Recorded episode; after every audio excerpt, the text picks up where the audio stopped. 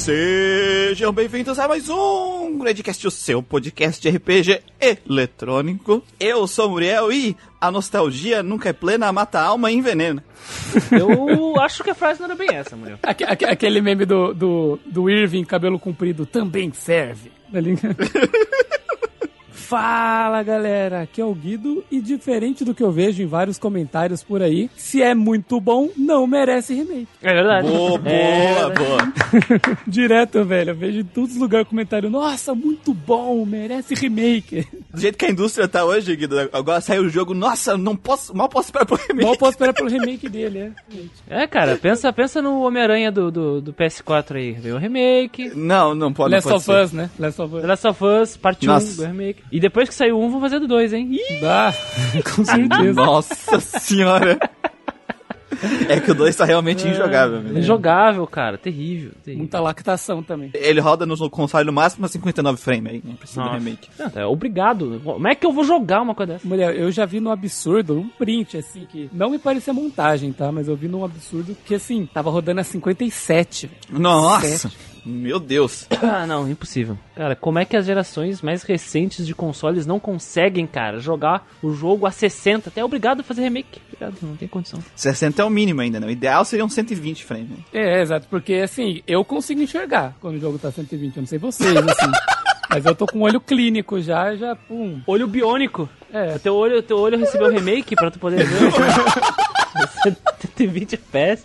Pô, é feito no laboratório. Fala pessoal, eu sou o Christian. E assim, eu amo a nostalgia e nunca critiquei. Vota em mim.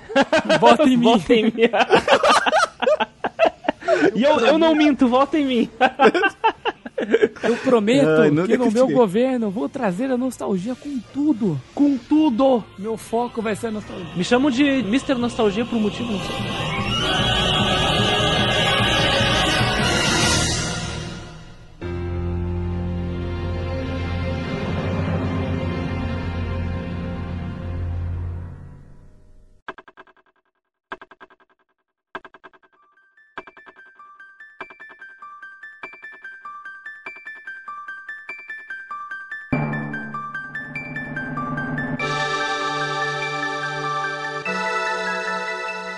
Hoje nós vamos falar daquele RPG de DS. Não, não, pera. É. Aquele RPG de, de Nintendo DS chamado Nostalgia. A gente vai falar daqueles jogos de PlayStation 3, É. Isso, nostálgicos. Nostalgia de PS3. de Xbox 360. Nossa. Tem, cara. Tem nostalgia de PS3, nostalgia de, de Xbox. Tem, tem pra galera que nasceu em 2010. Não, papai, a galera que jogou esses jogos na infância fala, foda o cara de 40 anos com nostalgia do PS3. Aí é. Qual é o problema, Muriel? Tu não pode ter medo de ser feliz, Muriel, aí com teus jogos, entendeu? O cara pode ter nostalgia do Homem-Aranha do PS4 e Nossa. fica pedindo remake e aí ganhou, entendeu? É, Hoje viemos falar aí da nostalgia no RPG eletrônico especificamente e também de joguinhos Nostalgia. que nós sentimos nostalgia. Ou não. Ai, Ai, RPGs delícia. nostálgicos. Ai, eu lembro da minha infância quando eu comprava Kinder Ovo por dois reais. Nossa, que quando o pão de queijo na cantina era 80 centavos.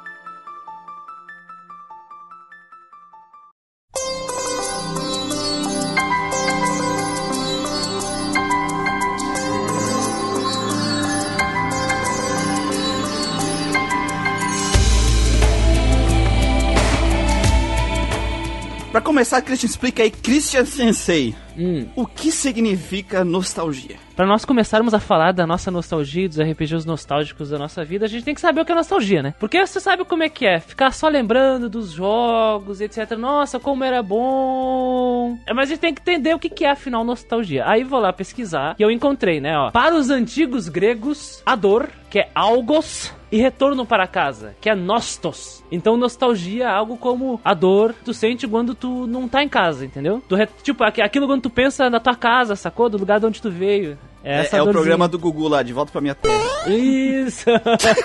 Caralho. Caralho, vai só lembrar de programa antigo hoje. Ah, Só programas nostálgicos, entendeu? Ah, Logo, logo a gente vai fazer. Boa era a época do ET e Rodolfo. É.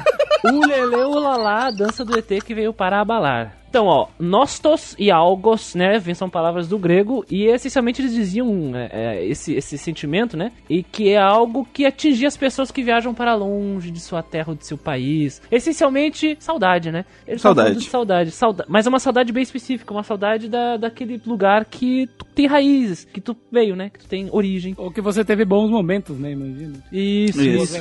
A ideia é de retornar a um bom tempo, revisitar momentos que trazem sentimentos alegres. Porque nessa época da, da Grécia Antiga, ou tu ia para longe, por quê? Pra trabalhar, pra guerrear ou ser escravo, tá ligado? Então, São opções maravilhosas. são opções maravilhosas. É, mas se entendeu? você fosse nobre, você podia, né, sei lá, virar um pensador. Mas daí são privilegiados, né? Mas tudo bem. Exatamente. Momentos bons da onde eu vim. Momentos e sentimentos de alegria que eu tinha. Aí eu lembro disso e fico triste, porque eu não tenho mais. Essa é ideia da nostalgia. E eu imagino que se existe uma possibilidade de você tentar reviver esse momento, você vai tentar alcançar, né? Tipo, olha só, existe possibilidade de talvez eu fazer isso de novo. Vamos ver se eu terei o mesmo sentimento. Isso. Spoiler alert, você não. Você não terá e vai ficar reclamando que a indústria não conseguiu fazer algo impossível. Você não vai ter e vai reclamar do Nomura ainda. Vai reclamado no, no Muro e seus fantasmas. Não que não merece ser reclamado no Muro também. Não, não, que não merece reclamar, não merece É, reclamar é, por isso, é. né? Não é Ser criticado, né? É. É o nosso clássico aqui, tem tanto motivo pra reclamar os caras vão inventar motivos. É, é vão inventar É. motivo. Exatamente. Vão inventar motivo. Então, como é que a gente aplica isso a RPG eletrônico? Essencialmente é, poxa, eu tenho essa dorzinha aqui só de lembrar daquela época boa. E como o Guido disse, vamos viajar no tempo e vamos reencontrar essa felicidade. E o Guido já disse o resultado. O foda é que, geralmente, um, essa, essa nostalgia tá ah, relacionada a memórias específicas. E quando a gente fala de jogo, geralmente a nostalgia ela vem muito mais do ambiente em volta e do que aconteceu do que às vezes com o jogo em si, né? É.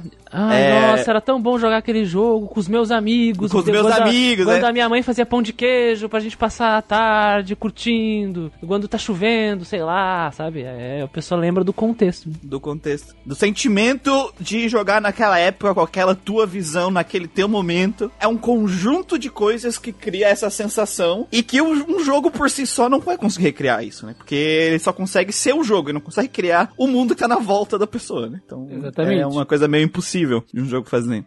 É a janela pro passado, né? Eu acho que a- a- essas pessoas, né, de forma geral, elas encaram o jogo e aí a gente pode expandir pra tudo, né? Pro Sim, pra tudo. Para séries, para filmes, para qualquer coisa, assim, mas a gente tá usando o RPG como nosso objeto aqui de, de debate, como se fosse uma máquina do tempo para aquele momento. Uhum. Um momento onde tu não tem que pagar contas, onde Exatamente. não tem que se preocupar com um monte de coisa de adulto, e aí é, é revisitar esse jogo como se fosse um refúgio dos problemas. Como se fosse o, o Gustavo de 7 anos sentado no chão, olhando pra TV e não entendendo porra nenhuma do que tá acontecendo e achando tudo muito maravilhoso. Jogando Final Fantasy IX em japonês. Japonês, é. Jogando Final Fantasy VIII e achando legal, né? O cara tava se enganando demais, né, velho? Que loucura. É, é. a minha ignorância a línguas estrangeiras estava me enganando. Ah, uma coisa que eu acho que é legal a gente comentar, antes de a gente entrar nos debates desse negócio de nostalgia, é que aqui no Grandcast a gente tem uma, um modo de avaliação, ter a nossa experiência com aqueles jogos e tentar fazer uma, uma avaliação disso, olhando pra época, né? Olhando ali pra pra aquela questão. A gente tem que entender, e às vezes é meio difícil, que a época que o jogo saiu, não necessariamente por ele ser um jogo antigo, ele vai ser um jogo ruim. É, E não necessariamente por ele ser um jogo antigo, ele vai ser um jogo bom. Sim. E a nostalgia às vezes blinda bastante essa visão mais crítica da mídia de, de jogos eletrônicos, né? E também as pessoas têm dificuldade de diferenciar o sentimento com a qualidade do jogo. Por exemplo, se aquele jogo for ruim, aqueles meus momentos são falsos, né? O que também não tem nenhuma relação uma com a outra, necessariamente, sabe? Assim, né? Ninguém tem obrigação de avaliar as obras de forma racional o tempo todo, né? É- é- Isso é importante deixar claro. Claro que seria legal criar o senso crítico naquilo que a gente consome. É muito fundamental e importante, para não ter uns arrombados reclamando, por exemplo, de política, por exemplo, sei lá, em Star Wars e X-Men, por exemplo. Né? Dá um outro exemplo aí. Mas é é legal, sempre legal e importante avaliar de forma crítica as coisas. Mas não estamos exigindo isso, não estamos obrigando. A questão é desvincular a crítica do sentimento gostoso, né? Da nostalgia, do algoz. Né? Da dor que a gente sente ao lembrar do Nostos, que é a nossa casa. A gente não tá obrigando ninguém a fazer isso, mas na nossa análise do Grindcast, Vamos é fazer isso, isso, que a né? gente vai procurar fazer, né? É, Isso, É o que a gente sempre fala, a gente quer botar as pessoas pra pensar só. A pessoa pode olhar e falar, nossa, realmente não tinha percebido isso, não tinha pensado nisso, mas continuo gostando do jogo, continuo achando legal, mas realmente existe esse problema que os caras trouxeram. É, Depois a gente vai adentrar, inclusive, Gustavo, que nos jogos que a gente tem nostalgia, Uhum. e alguns desses que eu já conheço, a gente já se conhece há um tempo, né? A gente já falou aqui, e a gente já espancou eles. Já, já, já bateu. E a, e a questão é que é o seguinte, vários desses jogos, eu ainda tenho nostalgia por eles, e eu ainda lembro do tempo que eu joguei eles lá com carinho, mesmo não sendo bom, mas aqueles momentos que eu joguei com meus amigos, com- que eu me diverti, não, não deixaram de existir. Uma coisa não é vinculada com a outra. Exatamente. A, a tua felicidade com aquele joguinho não necessariamente tá vinculada com ele ser bom ou ruim, até porque tu não é obrigado a gostar de uma coisa só porque ela é boa. Às vezes tem uma coisa no jogo que é boa e tu gosta daquilo e pronto também. E não tem problema isso. Apesar que no Grindcast a gente fazer essa visão mais crítica, isso não impede tudo gostar do jogo só porque ele é um jogo merda. Que nem eu fico jogando Kingdom Hearts, cara. Foda, é foda, né? Eu já vi uma frase uma vez que era nem tudo que eu gosto é bom e nem tudo que é bom eu gosto. E é meio que isso. sabe? Mas é aquela coisa, pessoal, assim, ó. Que nem o Muriel disse, algumas pessoas veem a crítica como se fosse algo que desmanchasse o sentimento bom que se criou em torno da experiência dessa pessoa no jogo, né? Mas não tem nada a ver, não tem nada a ver. Então vamos pensar o seguinte, gente, só porque tu tem um sentimento muito bom com o jogo, não quer dizer necessariamente que isso vai contribuir pra qualidade dele também. Separa, é isso que o Muriel tá dizendo, separa, Tem que separa, saber separar, exatamente. Separa, separa, é. O que eu falo é de a gente analisar a própria experiência, né? Por exemplo, ah, eu joguei o jogo, eu gostei do jogo. Tá, mas por que gostou do jogo? Será que eu gostei do jogo porque o jogo fez algo realmente produtivo ou é porque tem algo ali que eu simplesmente gosto, é alguma coisa que simplesmente me atrai? Porque tem diferença, tem essas coisas, né? É Sim. algo E- que conversou diretamente com uma pessoa e que não conversou com outra. Que conversou diretamente contigo. Tava conversando, inclusive, também lá no, no podcast do Raul, que a gente grava de vez em quando, no MDA, que às vezes tem coisas que acontecem numa animação, num filme, num jogo, que eles batem diretamente contigo. Ressoam, né, com a pessoa. com a pessoa por causa que tu, ou tu passou por isso, ou tá num momento da tua vida que aquilo te representa muito e tudo mais. Só que quando tu fazer uma análise crítica ah, daquilo, às vezes aquilo realmente ressoou contigo e tu realmente vai se atraído, mas não significa que aquilo tem um bom roteiro. É. Ou uma qualidade, uma técnica, né? Ou sei lá. É, do aquele que não deve ser nomeado, ele joga um monte de filosofia, assim, um monte de coisas bem soltas, e várias ressoam com várias pessoas. Só que nada daquilo é desenvolvido durante a obra, elas estão literalmente soltas, né? É, durante a obra. Então tem essas questões. E a nostalgia é uma dessas, é uma dessas, dessas questões de tu jogar um jogo e aquele sentimento te, te blindar, porque tu quer proteger aquele teu refúgio, né? Isso. Tu quer proteger e aí começa as desculpas, né? Não, é que na, eu, eu adoro a desculpa do. Não é que o jogo envelheceu mal. É. Não é que ele é ruim, é que ele envelheceu mal. É, só não tá jogando o Kingdom Hearts 1, né, lá na live. É, teve. a- eu reclamava das plataformas. Aí eu já ouvi. Não, é porque não é que a plataforma dele é ruim, ele envelheceu mal. Tá, mano. Ma- Mario 64, cara. Mario 64, já. Anterior, né? Não, um jogo de. Kingdom Hearts é um jogo de PlayStation 2. A câmera dele, a plataforma dele é péssima pra, é, pro ano que isso. Não é que ele envelheceu mal, ele. Nesse sentido, nessa questão, ele é ruim, ponto. Tinha eh, jogos da geração de console, do console anterior que fez melhor que ele. Então fez melhor o que ele. E assim, claro, não era o foco do jogo ser um plataformer mais naquele po- ponto. Então, tipo, ele não tinha que ser um plataformer é, excelente nível é, Mario 64, Banjo-Kazooie, Crash Bandicoot. Não é isso. Ele tinha que ser decente. E ele É. não foi. Que nem a gente falou do tático do Suicoden. Ele não tinha que ser exatamente disso, no, tipo o do do jogo Suicoden. tático excepcional que, é, que lutasse de frente com Fire Emblem. Porque não, Mas é só só um funcionasse, sabe? Algo que funcionasse. Exatamente. Então, tem todas essas questões de, de análise e as problemas da nostalgia que a gente vai discutir mais aqui, não é tu sentir nostalgia, mas sim quando a nostalgia começa a colocar uma venda na tua cabeça e isso é muito perigoso. É, te, te torna cego, né? E é por isso que a gente rejoga os jogos que a gente vai falar. Pra não vir com memória falsa, pra não vir com impressão é, antiga de coisas assim. Porque senão você vai falar, ah, Ilusão, é, ilusão. tipo, eu lembro da história do jogo, mas você não rejogou. Aí alguém vai, às vezes, reclamar de alguma coisa de exploração que, porra, pra você não tem. Você não tem. Você não vai lembrar desse problema, sabe? E pra você vai passar batido, mas pode ser um problema grande do jogo, sabe? Então, realmente, você rejogar pra reavaliar uma obra é importante se você quiser falar sobre ela, assim. É o, o óculos, né? O óculos da nostalgia. Tem que tirar o óculos. Tire o óculos. E olha que é o Christian que tá falando isso, hein? Tira o óculos, tira o óculos da nostalgia. Não deixe o espírito da nostalgia te controlar! Ah! É isso que a gente quer dizer. Você pode sentir nostalgia até porque é um sentimento É um gostoso, né? gostoso, é, não tem Gostoso. problema.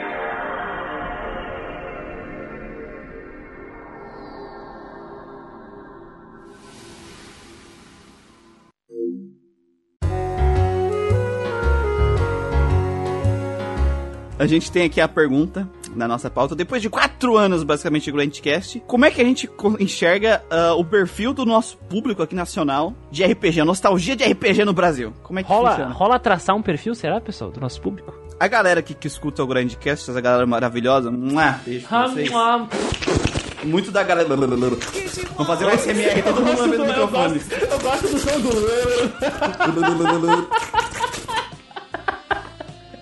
É, é,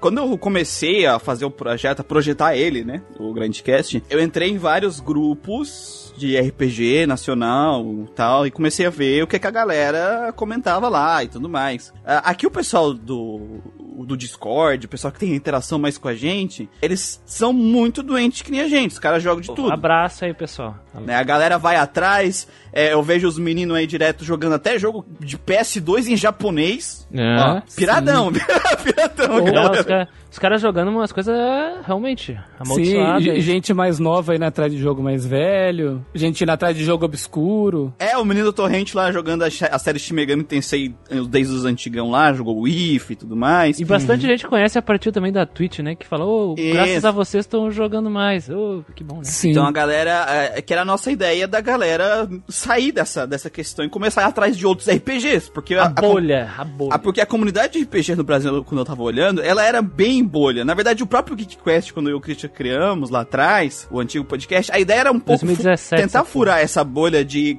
de conteúdo de nicho, porque no final a gente ficava na, naquilo que a mídia trancava a gente, no que tinha exposição e no que ganhava remake, remaster, né? Que a gente já vai entrar aí nessa, nessa questão do assalto à nostalgia da, do capitalismo. Agora, Da indústria, né? comunista. Mão pra cima, nostalgia, aqui. mão pra cima aqui, ó, aqui, ó, passa pra cá, passa pra Né? cá o sentimento. E o dinheiro. É. E cara, aqui no Brasil, por, por vários motivos, a geração ali da, a- do PlayStation 1 foi o grande foco da nostalgia. Né? Avassalador. Né? PlayStation 1 e um pouco ali mais o PlayStation 2 e aí depois entra o Super Nintendo nessa ordem aqui. Mas principalmente a famosa e conhecida nesse momento se o Manuel estiver escutando ele vai fazer né, que eu conheço ele, vai a Golden Age da Square, né? Da E eu, eu, e o Chris É. também pode gorfar aí. É, eu, eu ia dizer assim, ó, o Manuel diria shit age, não Shit go- age, Ah, eu, eu, eu, eu, eu já ganhei resistência a esse veneno já. Da... Então eu, eu, não- eu, nem, eu nem puxo mais o. Hugo nem nem não. puxa mais, já, já É. não, não dói tanto. Nem não dói tanto, não. Já já entraremos no assunto do porquê, né? Que provavelmente esse é o que o pessoal mais tem a nostalgia aí. Por que que tem nostalgia nesse, nesse sentido? O que que faz? É, A gente tem que entender. Por que que o pessoal é tem o nostalgia aqui? contexto histórico, né, cara? que- Tem, que tem vários motivos. Um, foi a geração que o RPG japonês realmente chegou no ocidente. Estourou aqui, né, a popularidade. Graças a. Graças a. a Final Fantasy VII. Final Fantasy VII. Exatamente. Final Fantasy VII. Quando tu para pra pesquisar o número de vendas de jogos no ocidente geral, de Super Nintendo do RPG e de PS1, tu começa a notar uma subida gigantesca, né? Tu começa a notar uma diferença. Por exemplo, Dragon, War, Dragon Quest e Final Fantasy no Japão vendia em torno de 3 milhões, 2 milhões, 1 milhão e meio de unidades. Vendia na casa dos milhões dentro do Japão. Vinha pro ocidente, 300 mil, 500 mil. Chrono Trigger no, no, no SNES, a mesma coisa. O ocidente inteiro, sabe? 10%. era um dinheiro a mais, valia a pena pra eles fazer um investimento de traduzir e tudo mais, não era um negócio ruim. Mas, de longe, vendia perto. Nunca seria o foco deles. Isso, não seria o foco deles. Quando chegou o PS1, a gente sabe que teve, ah, teve aquela parceria, a gente explicou um pouco disso no podcast de Final Fantasy VII, parceria entre Sony e Square. A Sony meteu milhões de dólares em investimentos de propaganda no ocidente do Final Fantasy VII. Marketing, né? Marketing. violento. marketing. E é muito legal porque a maior parte do marketing não tem nada de combate do jogo. É só cinemática. E propagandinha bonitinha. propagandinha, porque eles sabiam que ia dar impopularidade. Porque enquanto no Japão a, a popularidade do RPG por turno era gigante, no ocidente já não era tanto. Então tu teve também toda uma questão de marketing. Aí na hora que o Final Fantasy VII saiu, explodiu. E a- o mercado de RPG começou a ter mais espaço aqui no ocidente, os mais, mais jogos, principalmente os jogos da Square, se vocês forem atrás, o aquele que não tinha nomeado, Parasite Eve, o Xenogears, todos esses jogos venderam acima de um milhão. Todos esses jogos venderam mais que o Final Fantasy VI e o Chrono Trigger na época do Super Nintendo, né? Foi a geração, primeiro, que realmente o Japão começou a olhar pro ocidente como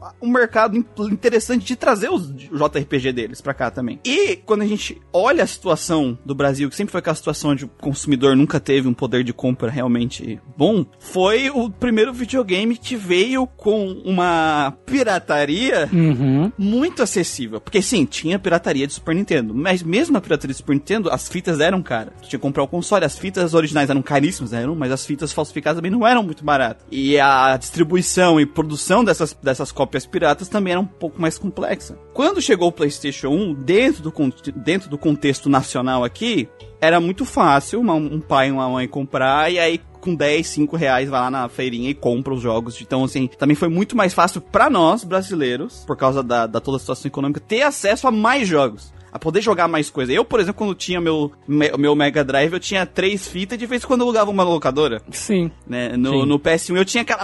aquela né? Eu, eu ia usar exatamente o meu exemplo como, como referência, né? A minha nostalgia é de PlayStation 1, porque exatamente por causa disso. Eu tive um Mega Drive e um Sega Saturno. Ambos eu tinha.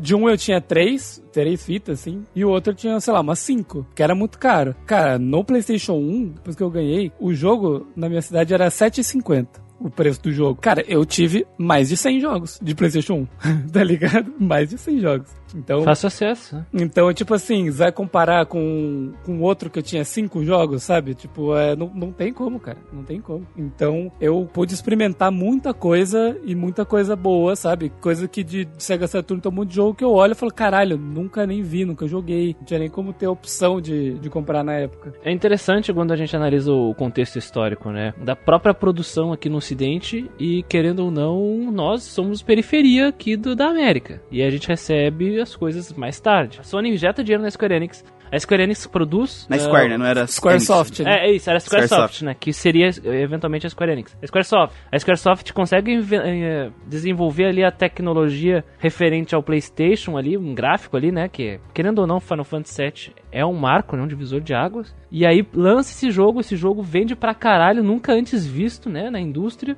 E isso aquece, né? Não só a Squaresoft, mas também todas as outras empresas que produziam títulos similares e eles perceberam que existia uma demanda gigantesca, porque no momento Criou que demanda, né? que uma pessoa jogou o Final Fantasy VII e pensou, poxa, eu quero jogar algo parecido. E aí ia na loja, né, isso nos mercados principais, Estados Unidos e Europa, ia nos mercados e pensava, ó, o que, que é isso aqui? Ah, esse jogo é parecido com o Final Fantasy VII? É, beleza, RPG. E aí é só ver como se proliferou, né, o RPG ah, nessa época. Não é à toa que jogos de consoles antigos ganharam seus alguns remakes aí já, Já. pra ganharem ah, o, o seu momento ao sol. E como nós, eh, que nem o Mulher e o Guido falaram, né, é bem fácil de, de piratear o PlayStation 1, acabou, acabamos surfando nessa onda sem nem fazer parte desse mercado, porque eles nem olhavam pra gente, né? É que nem a música do, né, que é Michael, eles não se importam com a gente. eles não se importam com a gente, cara. Eles não se importam com a gente. É, é- é difícil eles se importarem conosco agora e naquela época, poxa, cara. Então, Que, que era o pegamos Brasil mesmo... pro mercado internacional. né? Exatamente. O país tinha acabado de sair aí da- de, uma, de uma grande crise econômica, entendeu? E então não era um mercado interessante. O que, que sobrou pra gente? Piratear, né? Piratear. E isso facilitou o acesso da, de todas as pessoas, em todas as camadas sociais, até mesmo as pessoas mais humildes. Ah, no momento que tu tem acesso ao hardware, pronto. Naquela época já era bem ah, inacessível um computador, mas bastava um computador, tu ia ter já uma máquina de lançar jogos, né? De, de PlayStation 1. E assim, na próxima geração ainda do PlayStation 2, era o console assim que, cara, você ia na casa de uma pessoa assim, da mais humilde a mais rica, todo mundo tinha um PlayStation 2, cara. Era impressionante de ver assim, sabe? Foi o videogame mais vendido do, do mundo até, até então, né? Até o dia de hoje, até junho de 2022. E assim, no Brasil, cara, era impressionante, cara, o quanto de pessoas que tinha que tiveram um PlayStation 2, sabe? Então, mesmo como o primeiro videogame, sabe? Então, ainda vai existir uma, uma nostalgia do, do PlayStation 2 porque pra muitos foi o primeiro videogame que eles conseguiram ter acesso. É, o, o PlayStation 2 ele, ele se ajudou muito dele ser um DVD player, né? junto. Também, é. O DVD mais barato do mercado. É, lá era o mais barato, aqui já não era o DVD mais barato, né? Mas quando vários parentes meus que tinham filhos e tal, eles compraram porque, sei lá, eles tinham um DVD meio. Eles queriam comprar um DVD player, porque às vezes não tinha. E o filho queria um videogame. Ah, Fechou dois em um ali. fechou, é. Tem muito, teve muito isso o PlayStation 2, mas sim, o PlayStation 2 aqui no Brasil e o PlayStation 1 são os mais fortes nessa questão da nostalgia. Totalmente. Até porque o próprio, a própria Nintendo aqui na questão de licenciar os consoles pra cá sempre foi complicado, né? Sempre, É, sempre. tanto que a gente tem mais nostalgia no Brasil com a SEGA do que com a Nintendo, vai num- em certos pontos históricos, por causa da Tectoy. Tectoy que facilitou o acesso à Que tecnologia facilitou o acesso, Sega. principalmente do, do, do Master System, né? Principalmente na época do Master System. Tanto que raramente tu vai ver um, um NES no Brasil. Mas dá pra tu analisar algumas umas coisas assim, ô Muriel. Pega o contexto histórico brasileiro, né? Na época da ditadura militar era bem difícil tecnologia do exterior chegar aqui. Tinha que ser produzido com mão brasileira, né? Era um protecionismo de mercado forte naquela época. No, pelo final do, do período militar ali, começou a facilitar o acesso à tecnologia estrangeira. Quem é que comprava? Rico. Porque é só rico que podia. Porque o país estava numa recessão terrível. Sim. Uma inflação terrível, né? Olha só. Vê se pode. No- o pessoal com nostalgia da inflação não, tá, não precisa se preocupar mais, né? né? Congelar preço, essas coisas, né? Nesse, nesse final dos anos 80. Mas sabe o que, que era bem comum, cara, nos camelôs do Brasil, no final dos anos 80 e início dos anos 90? Ah, que eles chamam de famiclones. Famiclones, famiclones, O que, que, né? eram, É. que, que, que eram os famiclones? Famiclones Famiclones é foda. eram os consoles ah, alterados, né? Eles possuíam uma espécie, eh, eles possuíam um interior de Famicom, né, de NES, mas eles possuíam a carcaça, ah, qualquer outra coisa Dynavision. Pra se passar, é, pra se passar por alguns, né, já feitos por empresas mesmo daqui, tipo Dynavision, né? E outros totalmente pirateados. Boa parte das pessoas do Brasil que tiveram contato com Mario e essas coisas Nintendo mesmo, no início dos anos 90 foi através dos Famiclones. Eu tive um Famiclone e depois eu tive um Famicom mesmo. E, as- e os cartuchos, as fitas que eu tinha, eram todas claramente pirateadas, tá entendendo? Que eu comprava na, na loja de R$1,99, assim, a fita. E não, não era tão caro a fita de Famiclone, de, de Famicom. Então, se, se criou essa geração que jogou bastante Famicom, mas já o Super Nintendo já era mais difícil. Já era bem mais difícil, né? É só tu ver que no início dos anos 2000 já era bem... Ainda era comum o Polystation, que era um Famiclone. Sim. No caso do PlayStation, o PlayStation 1, no meu caso, eu fui ter o meu PlayStation 1 lá por 2002, por aí, se bem me recordo, que era o grandão o cinza, né? O meu era fat também. Não, o meu era o O gordinho. meu PlayStation 2 eu só fui ter em 2006. Em 2006 e era o Slim, sendo que o PlayStation 2 foi lançado em 2000, cara, e o Slim foi lançado em 2004. Então só pra tu ver como a tecnologia chegou tarde, pra gente, pro brasileiro, cara. O PlayStation 2 que eu tive, eu peguei em 2004, mas era o fat, não era Slim. Já quatro anos depois do lançamento. Sim, ma- Nossa, o mas Gustavo, o... ele gosta de fat, velho. Ele gosta do Eu- fat. pi- Tá pior certo. que eu ia falar que eu gosto mesmo, cara, porque tanto o PlayStation 1 quanto o PlayStation 2, as versões fats eram melhores. Fat fetiche. Esse negócio da dificuldade da tecnologia estrangeira chegar aqui, e no momento que começou a entrar, né, só pessoa com grana mesmo podia adquirir, é, é- é só tu ver que naquela época lá, por 90, 92, 94, 95, tu tinha no mercado Atari, cara. Tinha Atari ainda rodando, entendeu? Pessoas comprando Atari ainda, porque é muito atrasado. Outra coisa que queria com essa questão da, de chegar atrasado é que nós não tivemos também, as pessoas que foram jogando, elas não tiveram o contato com a ordem da produção das coisas, né? Sim. Então muita gente que tem nostalgia com o Breath of Fire 4 nunca jogou o 3 na época. Nem o 2, nem o 1. Muito menos, né? É, Visualmente, o 4 é muito bonito, né? O, o Fire 4. E muitos desses jogos a gente acabou tendo contato e nostalgia muito mais com o- os jogos que saíram no final da geração do, do PlayStation 1, que eram os jogos mais Mais bonitos. tancudos, né? Mais bonitos, que o pessoal já tava ah, habituado com a tecnologia. Então, é o Brasil e esses países né, se- eh, que na época tinham essa questão da tecnologia demorar muito mais pra chegar. A, a percepção nostálgica, os jogos que a gente tem nostalgia e a percepção dessa gera, dessas gerações na questão até crítica, de produção e avaliação é muito diferente. Pra você ver a, a minha percepção, a própria série Final Fantasy, eu joguei o 9, depois o 8, depois o 7.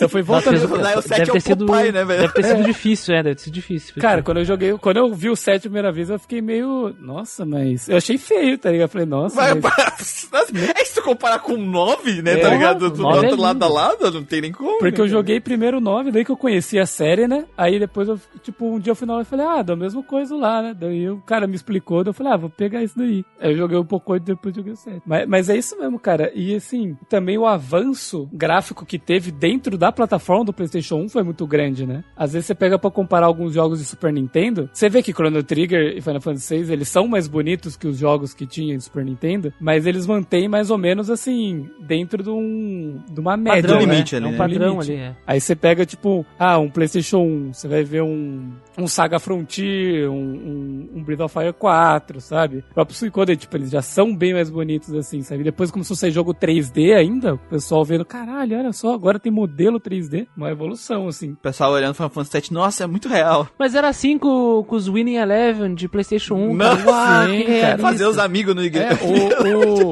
o, o Tekken, né? Os modelos do Tekken, assim, era, tipo, absurdo. Tekken, Tekken 3 é. é, é Do Tekken é foda, 3, é. Tekken 3. O, o caso 3, do, do Star Fox do Super Nintendo, no momento que o chip aquele lá do polígono foi introduzido lá, os caras explodiram cabeça, cara. Explodiram cabeça. Então nós no Brasil, além de pegarmos tudo atrasado, de- dependíamos do, do fácil acesso aos jogos que vinham através da pirataria e isso não aconteceu de forma a escalar a tecnologia.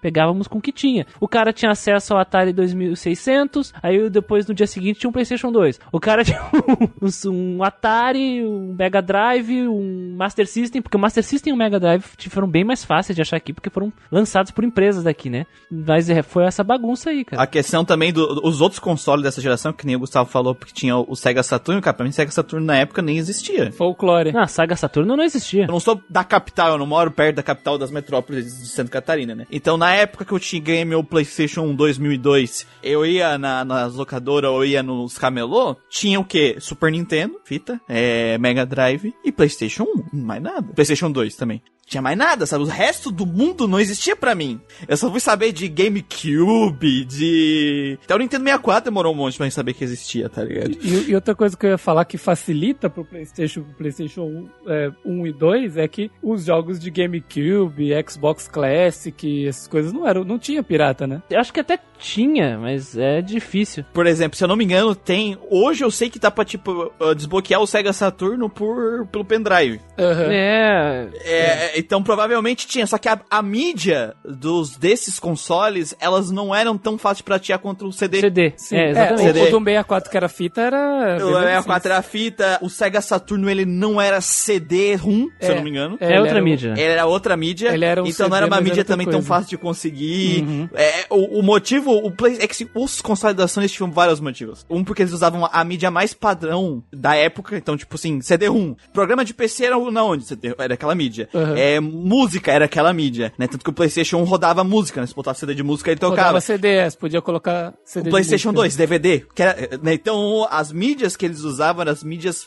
mais acessíveis do mercado também, nessa questão. O GameCube era, uma, era um CD da Nintendo, que a Nintendo inventou aquele CDzinho Ah, do, tá. do Eu Cube, lembrava é que era um. CD, mas não lembrava que A era- Nintendo sempre faz as suas mídias até hoje. Tem, tem uma, tem toda a história por trás das mídias, né? Porque se ela for usar, por exemplo, o CD é uma mídia de, que foi inventada pela Sony. Então ela teria que pagar royalties para Isso. cada jogo vendido para a Sony. Então é mais preferível que a empresa crie sua própria mídia, faça a sua própria patente, né? Para ela não ter que pagar parte do lucro para outra empresa. A Sony, ela venceu na época... Quando dessas- popularizou, popularizou a mídia nessa, é, nessas gerações, porque ela já tinha o controle de várias coisas da- do comércio de mídias e tudo mais. É vários motivos do, por qual a, a Sony venceu na época na, na corrida de consoles em geral. Um deles era essa questão, a outra questão também era que a, o contrato deles de produção de jogos com as empresas era muito mais tranquilo. Era muito menos ah, exigência, era muito menos censura, era muito. era- é, assim, então, para as produtoras de console,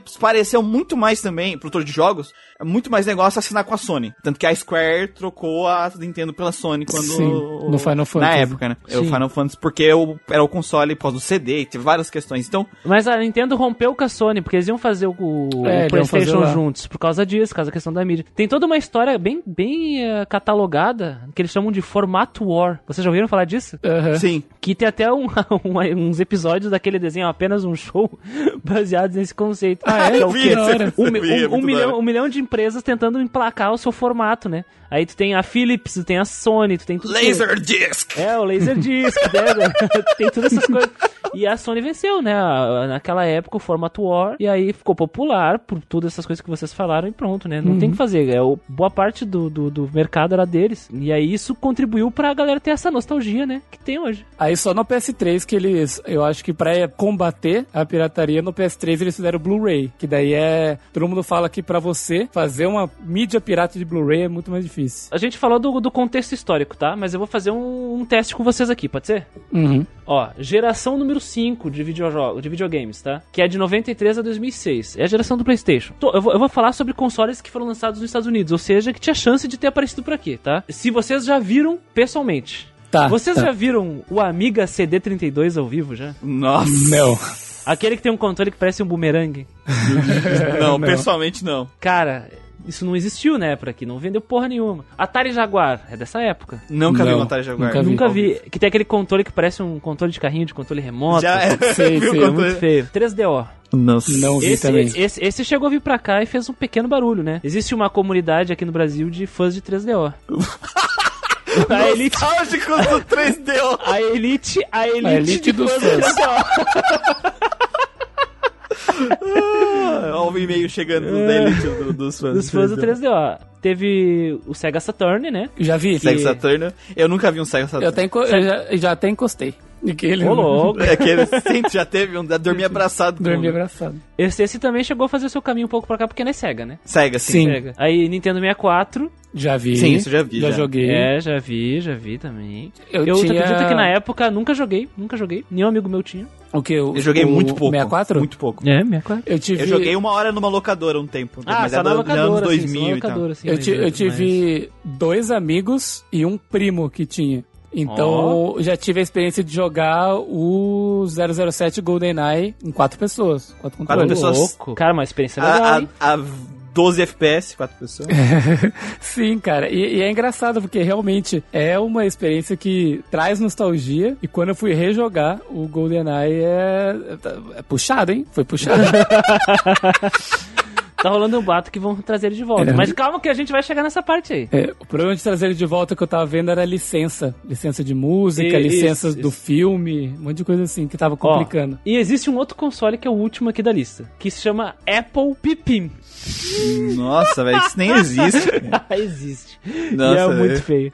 Parece um bumerangue. Caralho. controle. Apple Pipim, de 96. Cara, que loucura. Caralho. Achei. Eu, eu Fa- usou. Fácil um motivo do PlayStation Ah, ter eu já tinha visto né? isso, velho. Eu usou, eu usou o GameCube, mas eu já cheguei a ver ao vivo um GameCube. Eu também, eu também, eu também. Deixa eu ver, deixa eu ver. Vi um, game, um, um cubinho roxo ali. Eu já vi um e eu já vi o Xbox. Xbox Classic também. Isso, isso. Mas calma, calma. Na geração 6 tem Dreamcast, Eu tenho um Dreamcast. que eu só vi quando, pela primeira vez quando eu visitei Muriel. Tá aqui, tá segurando a porta. O meu ex-marido, o cara- o meu amigo que dividia apartamento comigo, ele ganhou um Dreamcast, cara. Um amigo, tipo, ah, eu tenho isso aqui, quer ficar? Caralho. E entregou pra ele, entregou pra ele. E eu fui descobrir que tinha pirataria no Dreamcast, porque um Tem, monte, ele tem uma pilha de CD pirata do Dreamcast. O, o meu Dreamcast, ele funciona pirata. Boa. Mas assim, cara, devia ser caríssimo, né? É, é, só só que se eu não me engano, você viu, ó, eu posso estar enganado porque eu lembro que o dono da loja me explicou uma vez e tal, que os caras, porque assim, a mídia do Dreamcast era diferente. Aham. Só que aí eles usavam uma mídia padrão e fizeram um negócio de é, compactar o, o coisa de Dreamcast nessa, nessa outra mídia pra Porra. rodar os jogos pirata no Dreamcast. Um negócio assim, era, um- era uma loucura dessa. né? Cara, o nome da mídia do Dreamcast é GD-ROM. Uhum. Mas ele funciona também com CD e com mini CD. Ah, eu acho que tá aí a pirataria. Pegavam os jogos e comprimiam pro CD rum, Aham. e aí pirateavam porque o CD rum era fácil de piratear, tá ligado? Saquei, saquei. Era, alguma, era um esquema assim. Aí tem o PS2, né, que só estourou, não, a gente não precisa nem falar do sucesso. GameCube, GameCube, Aham. Vi. que ele também tinha sua mídia própria, né, a mídia dele, que era o GameCube Game Disc, que a, a grande sacada do GameCube ali, né, era a interação com, com o portátil, né, tinha um monte de interação com o Game Boy, era um uma febre. E ainda assim era bem caro no Brasil, né? Bem difícil. Eu, por exemplo, não, eu só fui conhecer alguém que tinha um Game, um game Boy. ah, Na escola era um amiguinho só, cara. Não, na minha escola tinha uma galera. Na minha sala tinha uns meninos e tinha também das outras turmas, assim. Eu nunca tive, né? Mas eu via lá o pessoal com o cabo Link se enfrentando no Pokémon. E eu só fui ver um Game, game Boy Advance, pessoalmente, em 2010, assim, quando um amigo levou aqui, ó, tá aqui meu Game Boy SP. Por fim,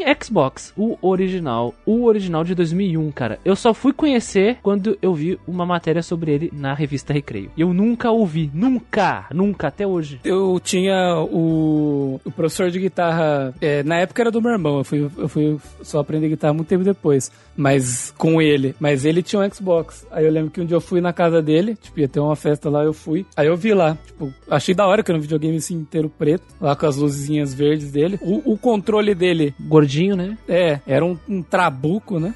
Um trabucão gigante. O Xbox é muito trabucão, cara. É, muito, muito estranho. Eu também tinha curiosidade com o Xbox, porque eu comprava muito revista de, de jogo, né? Na banca. Banca eu. eu Nostalgia das revistas! Ah, nostalgia exatamente. das revistas, tem isso aí, cara. Tem, tem, cara. E eu comprava banca pra mim, eu ia lá pra ver os mangás que tinham e revista de jogo. Principalmente da época do PS2. Eu tive muita revista de jogo de PS2. Só que eu comprava, às vezes, revista PlayStation, mas às vezes tinha as outras que tinha de vários jogos, né? E aparecia um jogo que era exclusivo de Xbox, que eu olhava e, tipo, eles eram muito bonitos, assim, a modelagem, sabe? Em termos gráficos dessa geração, o Xbox eu acho que era o melhor. Aí, assim, eu tinha muita curiosidade, porque eu via uns jogos que pareciam ser muito bons ali, mas eram umas franquias que eu, porra, acho que nunca vou ter contato com elas, né? O bom pra mim do 360 foi que eu consegui ter contato com essas franquias aí depois. E por isso que eu sabia que existia Xbox, sabe? Eu tinha essa, essa vontade aí, porque eu era um consumidor de revistinhas de jogos. O Xbox original em si, ele é um VHS.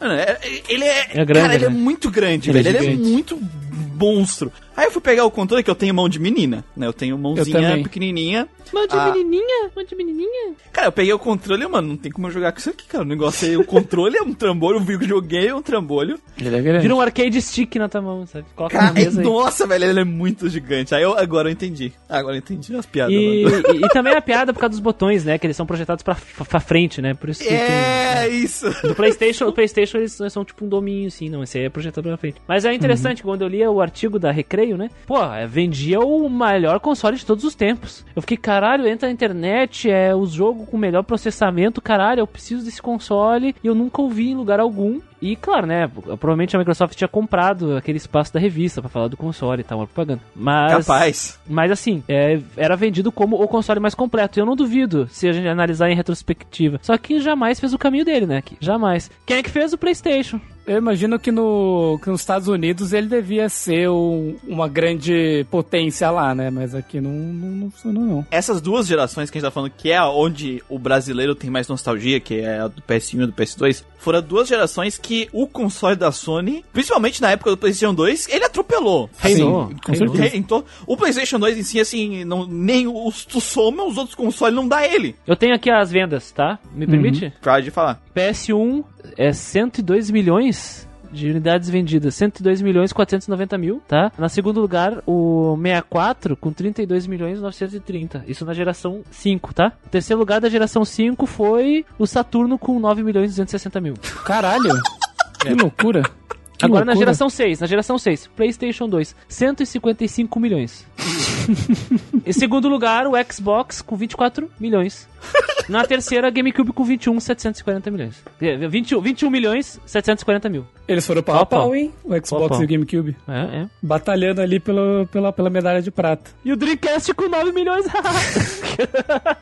Vendeu igual o Saturno, né? é, porra, mano. É, é foda porque, assim, no mundo inteiro, os outros consoles meio que eram as- na sombra já desses consoles, né? Mas no Brasil, então, não, não tinha, não tinha outra. Tinha, não tinha. Assim, tem muita gente que pegou bastante o 64. Eu conheço bastante gente que tem nostalgia de 64. e Vendeu tudo mais. bastante até, vendeu Uhum. bastante. Vendeu bastante até. E a, a diferença ainda era um pouco menor do que a da questão do PlayStation. Mas do, da geração do PlayStation 2, cara, é muito raro. Eu, muito, muito raro achar alguém que. É, eu não tive PlayStation 2, eu tive um GameCube, sabe? É. Tipo assim. Sim. É, é raríssimo, cara, raríssimo. E, e a gente vai ver mais pra frente o fenômeno do, da próxima geração, que no Brasil, o 360, tipo assim, eu tive muito, mas muito, de conhecer muito mais gente que tinha 360 que o PS3. Exatamente por causa da pirataria. Porque Pirataria. o PS3 mudou pra, pra Blu-ray e o 360 continuou no DVD. E daí era mais fácil de piratear, então... DVD 8, né? É. DVD 8 era facinho de piratear. Então o pessoal, o 360 teve bastante gente que tinha, porque o jogo era 20 reais. Então, o perfil que nós podemos traçar, só pra fechar, o perfil do público RPG nostálgico no Brasil é PS1, Otário. PS2. Ô, louco! Caralho! Perfil do, da- do brasileiro nostálgico, plebe. Aqueles. PS1 e PS2 por todos esses motivos históricos aí, contextuais e que a gente comentou. Olha só, cara, que loucura. Exatamente. Uhum. Geralmente com os jogos do PlayStation 1 e de RPG, geralmente com os jogos da Squaresoft. Cara, É. eu, não, eu não entendo por que que, por que que gente como o Thiago Leifert ganha programa de, de jogos na TV e não a gente. A gente faz esse trabalho maravilhoso aqui. Por O que, Thiago cara? Leifert tem cara de que jogava, sei lá, FIFA, no cu. Call of Duty e pronto, tá ligado? Vou falar tomando de no jogo. cu. É, ah, vai Não, se fuder. Ah, Não, por não, não, favor, desculpa, aí, ele pessoal. jogava Metal of Honor, né? Ele é antigo. Ah, pessoal, por favor, alguém que tem contato aí com alguma empresa grande, por favor aí. Não, não, não, sério, eu, eu tô ficando chateado. Olha o trabalho que a gente fez aqui. Ah, se fuder, mano. Enfim, é, meu- é só minha, minha Enfim. fecha parênteses. Fecha parênteses. Fecha parênteses.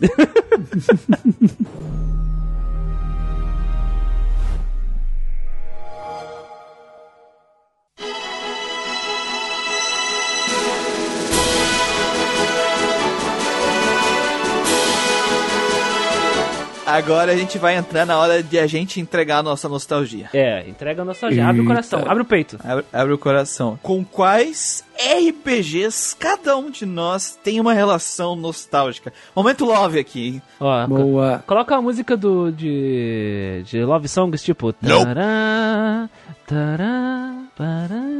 Aquele cara do saxofone lá no É, o Sex Kennedy, né? Kennedy. Kennedy, é. Coloca o Kennedy, coloca o Kennedy, Kennedy. Tem que ser música de fazer amor agora. É, música de sexo. Gustavo, fala aí, começa tu aí. Bom, vamos lá. Cara, eu dizer pra vocês que tem jogo que eu tenho nostalgias boas, Ih, nostalgias ruins e nostalgias que eu não sei definir ainda porque eu não rejoguei. Caralho, nostalgia reversa, tá ligado? O cara, ele não sente vontade de voltar pra casa, ele sente vontade de ficar longe de casa. RPG nostálgico, mete bala aí. Agora eu tô Cara. nervoso, agora eu tô nervoso aqui. Não, vamos lá, cara. Ó, tem jogo que a gente já gravou. Então tem, por exemplo, Final Fantasy IX, que, pô, foi um- dos primeiros RPG que eu joguei. O Grandia. Lembrando do, do PS1, né? Tem uns que eu não sei se, se vão passar aí. Se vão se mostrar ser jogos bons realmente, tipo o Legend of Dragoon, Xenogears, que eu também joguei nessa época. Que eu achava jogos, tipo, muito bonitos, muito legais de se jogar. Só que. Uau, que realista. Nice, é que é uau, uau, Uau, nice, nice graphics! Que era divertido, mas e aí? Será que o jogo é bom mesmo? Vou só botar um adendo aí pra Gustavo, pra a pessoa que jogou Xenogears com 8 anos, nunca mais jogou e diz que a história é boa, vai se ferrar. É, é, vai Caralho, se Tu, Não, fuder. entende- tu O cara- não entendeu! Tu cara- não entendeu porra nenhuma, cala a boca! Eu não sabia nem ler direito aqueles, né? Essas pessoas jogaram com 8 anos, depois foram procurar em blog, em vídeo, ou pessoas explicando a história, e essas pessoas regadas a nostalgia dizendo que é só a melhor história de todos os tempos, entendeu? E aí, pronto. É, e uma coisa é alguém te contar a história, outra coisa é como o jogo te entrega essa história. Eu posso recontar pra vocês a história de um jogo e você fala, pô, que interessante isso aí, hein? Aí você vai jogar o jogo, o jogo entrega com a bunda pra você. Ô, mano, esse aí, Gustavo, é os clássicos do Grindcast. É, exatamente. Tem uma frase no Grindcast que é meio que tá virando meio clássico. Ó, gente, do jeito que a gente tá contando, parece que a história é boa, tá? é. É, exatamente, exatamente. Parece que a história é Exatamente. boa. O Digital Devil Saga foi assim, por exemplo. Sim. Nossa, Exatamente. parece que a história é boa, mas não Porque é. a temática é interessante, a história A que os é caras boa. queriam contar é interessante, o lore é interessante, só que contaram com um rabinho. Contaram com a bunda, é. É aquela comparação que eu uso, que é o seguinte: imagina um bolo de chocolate maravilhoso, com lascas de chocolate, uma cobertura cremosa. A ideia é maravilhosa, né? Aí o cara te entrega uma sola de sapato queimada. Que ele tentou fazer. É tipo isso. Tá? Tinha- tem todos os ingredientes de uma boa narrativa É. e queimou no forno. é Explodiu aí no forno. E assim, tem, e do- da época do, do PS2, que me vem à mente, o Tales of the Abyss foi o primeiro Tales of que eu joguei. Porque assim, na era do PS2, eu tinha lá é, dos meus 10, 11 até os 14. Então eu era um, um rapaz ainda em desenvolvimento, eu diria, um bem jovem. É um, em fase de crescimento. E o Fase de crescimento. crescimento. é. Então, por exemplo, quando eu joguei Final Fantasy X a primeira vez, pô, o jogo parecia incrível. Parecia incrível. Mas não é? Ih, rapaz. Tem jogo que eu joguei com os amigos junto, então era legal. Tipo aquele jogo do Shaman King lá, que eu contei a história no, no No exclusivão. exclusivão. Que eu joguei lá na praia junto com os meus amigos, na TV em preto e branco. Não, olha o nível, como a nostalgia, como a situação Leva o que cara, tu né? tá É. jogando influencia. O cara tá jogando um jogo que já é zoado, É. já é meia boca, Sim. em preto e branco. E foi divertido que a nostalgia porque ele tava jogando com os amigos. Exatamente, cara, exatamente. Então, assim, ó, gente, quando tiver a avaliação assim, ó, o jogo é legal jogando com os amigos, se tiver escrito isso, você já sabe que o jogo é uma merda. Porque qualquer coisa é legal fazendo com os amigos. É, Depende, Não, depende. não, não é argumento. Depende, não role- é Cara, argumento. roleta russa é meio complicado, né? É. Sim, dependendo do que tu gosta, pode sido divertido se não for tu, né? Se, se tu disparar e não der nada, passa pro outro também. Aí, ó, tem, tem, tem, tem, tem um jogo que eu lembrei que muita gente, todo mundo falou, falou que esse jogo é medíocre. Eu lembro do jogo ser legal, mas eu não fui muito longe, também não manjava tanto. Mas é a continuação do, do Musashi, sabe? Do Musashi de PS1. Saiu pro PlayStation 2 lá, o Musashi Samurai Legend. Ah, esse aí dizem que é tenso, hein? Eu lembro da época que eu joguei ele. Eu mandei a intro pro Christian. A intro é muito Pô, é bonita, bonito, cara. É muito legal, cara. É muito A legal intro mesmo. é incrível. Aí você vai jogar o jogo, né? Mas eu não rejoguei ele. Mas eu lembro dele ser legal. O Musashi 1 já não é É. Ele é legal, sim, legal. mas é aquilo, né? A gente jogou com detonado. Imagina se a gente tiver jogado sem detonado. Não, aí Musashi. não tinha como, cara. Não tinha nem como. É aquele tipo de jogo. Se você jogar com detonado, É divertido. é divertido. É, ele é um, ele é um- uma nova categoria, uma nova categoria de jogos. Jogar, Exato. aí, aí aí é uma tabela, com detonado, legal. Sem Aí- detonado, um cocôzão. um- uma merda. Ó, vamos ver. Eu vou entregar aqui, pra vocês terem noção, a época de que eu joguei o, o jogo aqui. O Suicoden 5, eu Ih, lembro que eu rapaz. gostei dele quando eu joguei na época PS2. Pra vocês terem noção da época que eu joguei, eu não vou falar o ano, mas tinha que dar um nome. Você podia dar um nome pro seu castelo, sabe? Que nome você vai querer dar pro seu castelo? E pelo que eu lembro, não vinha um nome padrão, sabe? Eu tinha que escolher. E eu fiquei pensando, pensando. E. Ai, que vergonha. Meu Fala, castelo fala, chamava Konoha Castle.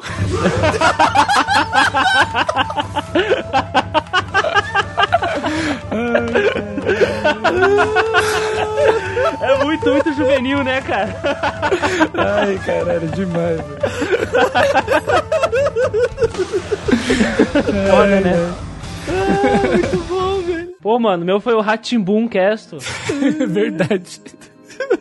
Que é- A gente já sabe a época agora, né? Não Exatamente. É. precisa nem dar o ano. Lembrei de um jogo, Castlevania Curse of Darkness, de PS2. Esse é RPG? É. Deve ser. Todos É, em Garachivania são, né? É, o- é o. É o que tem o. Cês- alguém, Esse é 3D, né? Eu lembro Sim. dele. Você assistiu, Rapaz. você assistiu as séries? Eu assisti, assisti. É com o Hector, o cabeludinho lá de cabelo branco. É 3D, deve dividir opiniões pra cacete, hein? Mas ele foi melhor do que do que os anteriores. O Symphony of the Night eu fui jogar só quando eu tinha um PS2, que eu emprestei de um amigo meu que ele falou que era massa. Eu não gostei do Symphony of Night quando eu joguei na época, mas, tipo assim, não tem nenhum motivo. Loucura, Eu mano, joguei loucura. e falei, ah, Vou te banir do Grindcast. É porque eu joguei na casa do amigo, que também tive uma experiência legal, mas era um amigo que, ah, olha só, fiz 111% do jogo. Caralho. caralho, velho, não faz sentido nenhum isso aí, velho. Vai se Não faz fuder. Ele faz além do que o desenvolvedor pensou. né? É, não, ele Sim. criou conteúdo.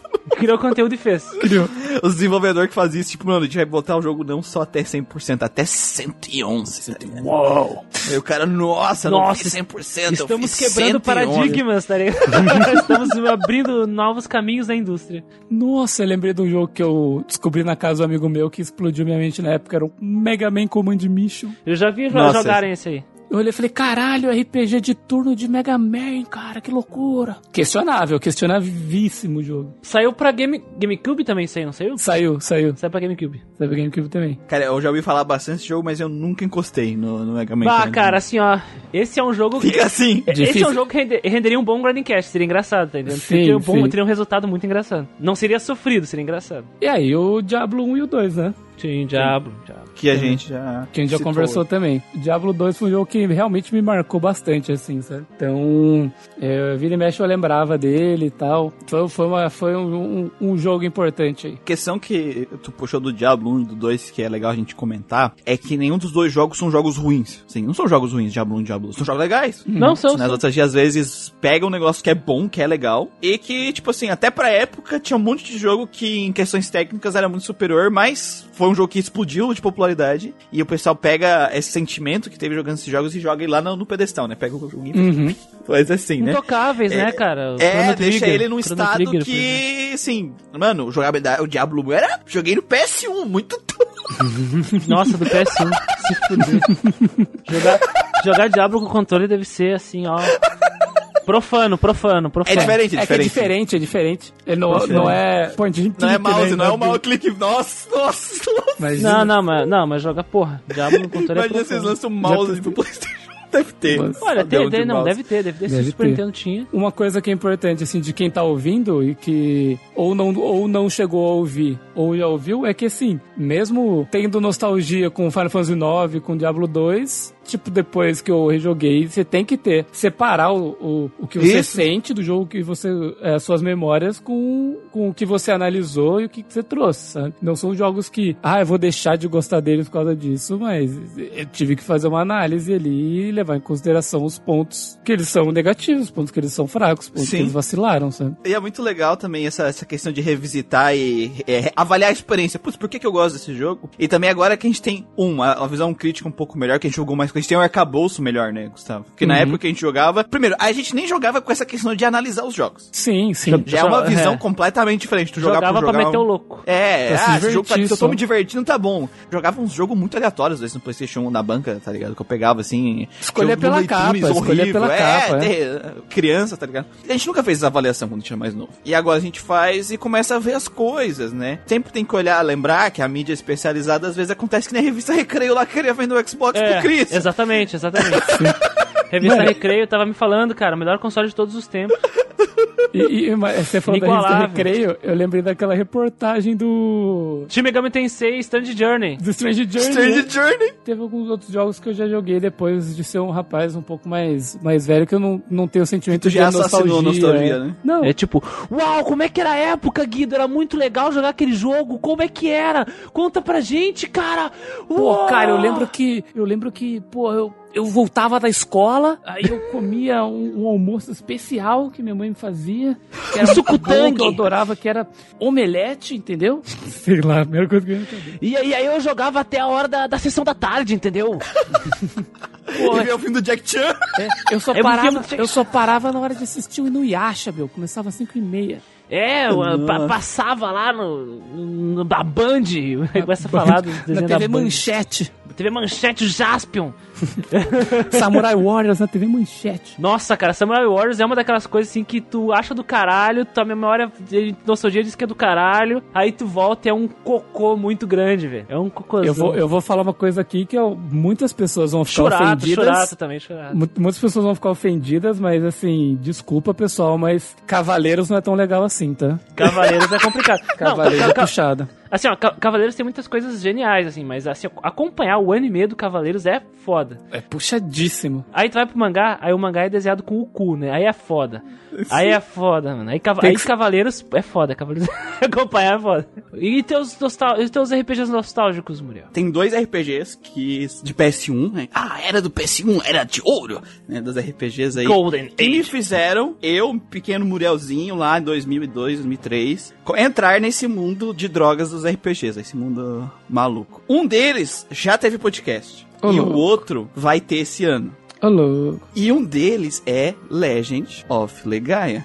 É, legal foi, né? Ih, Então, assim, quando as pessoas Legaia falam, foi. ah, vocês só gostam de falar mal dos jogos que as outras pessoas gostam. É meu amigo. Não Foda. sabe de nada, inocência. Legal foi o primeiro que apanhou, né?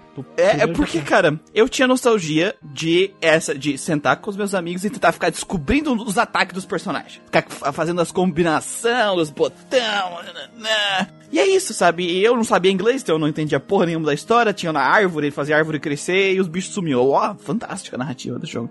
E era isso. Era legal ver os nomes dos os personagens dar os golpes, aí quando tu aprendia um ataque especial, ele gritava o ataque especial. Cavaleiro Zodíaco, grita o nome do ataque especial, tu, pô, olha o nome desse ataque especial. Explosão galáctica, tá ligado? É só um soco. que nem tudo, todos os golpes são um Pô, soco. cara, é legal gritar. é legal gritar. É, exatamente, né? É Tornado Flame. No, no Legaia, tá ligado? E a dublagem dos golpes Legaia em japonês é Tornado. É tipo, japonês O falando japonês fala então. inglês, o que é sempre muito bom. Frame, frame, né? É, então, então essas questões, essa, é, essas tardes que eu diverti com os meus amigos, né? É, jogando descobrindo. Como todo mundo tinha um PS1, era aquela coisa. Quando alguém descobria um jogo e gostava, passava pros outros e estava todo mundo jogando Legaia. E ninguém terminou, detalhe, isso é pra... É sempre, né? Sempre, sempre assim. Porque já dava tipo duas semanas todo mundo jogando Legaia e depois vinha alguém com um jogo novo e aí a gente sei lá, ficava um mês jogando Harvest Moon. Sei lá, isso aí. Harvest Moon foi um- uma vibe que durou muito mais lá na, na comunidade do- da galera tentando descobrir. Só que Harvest Moon é um jogo legal.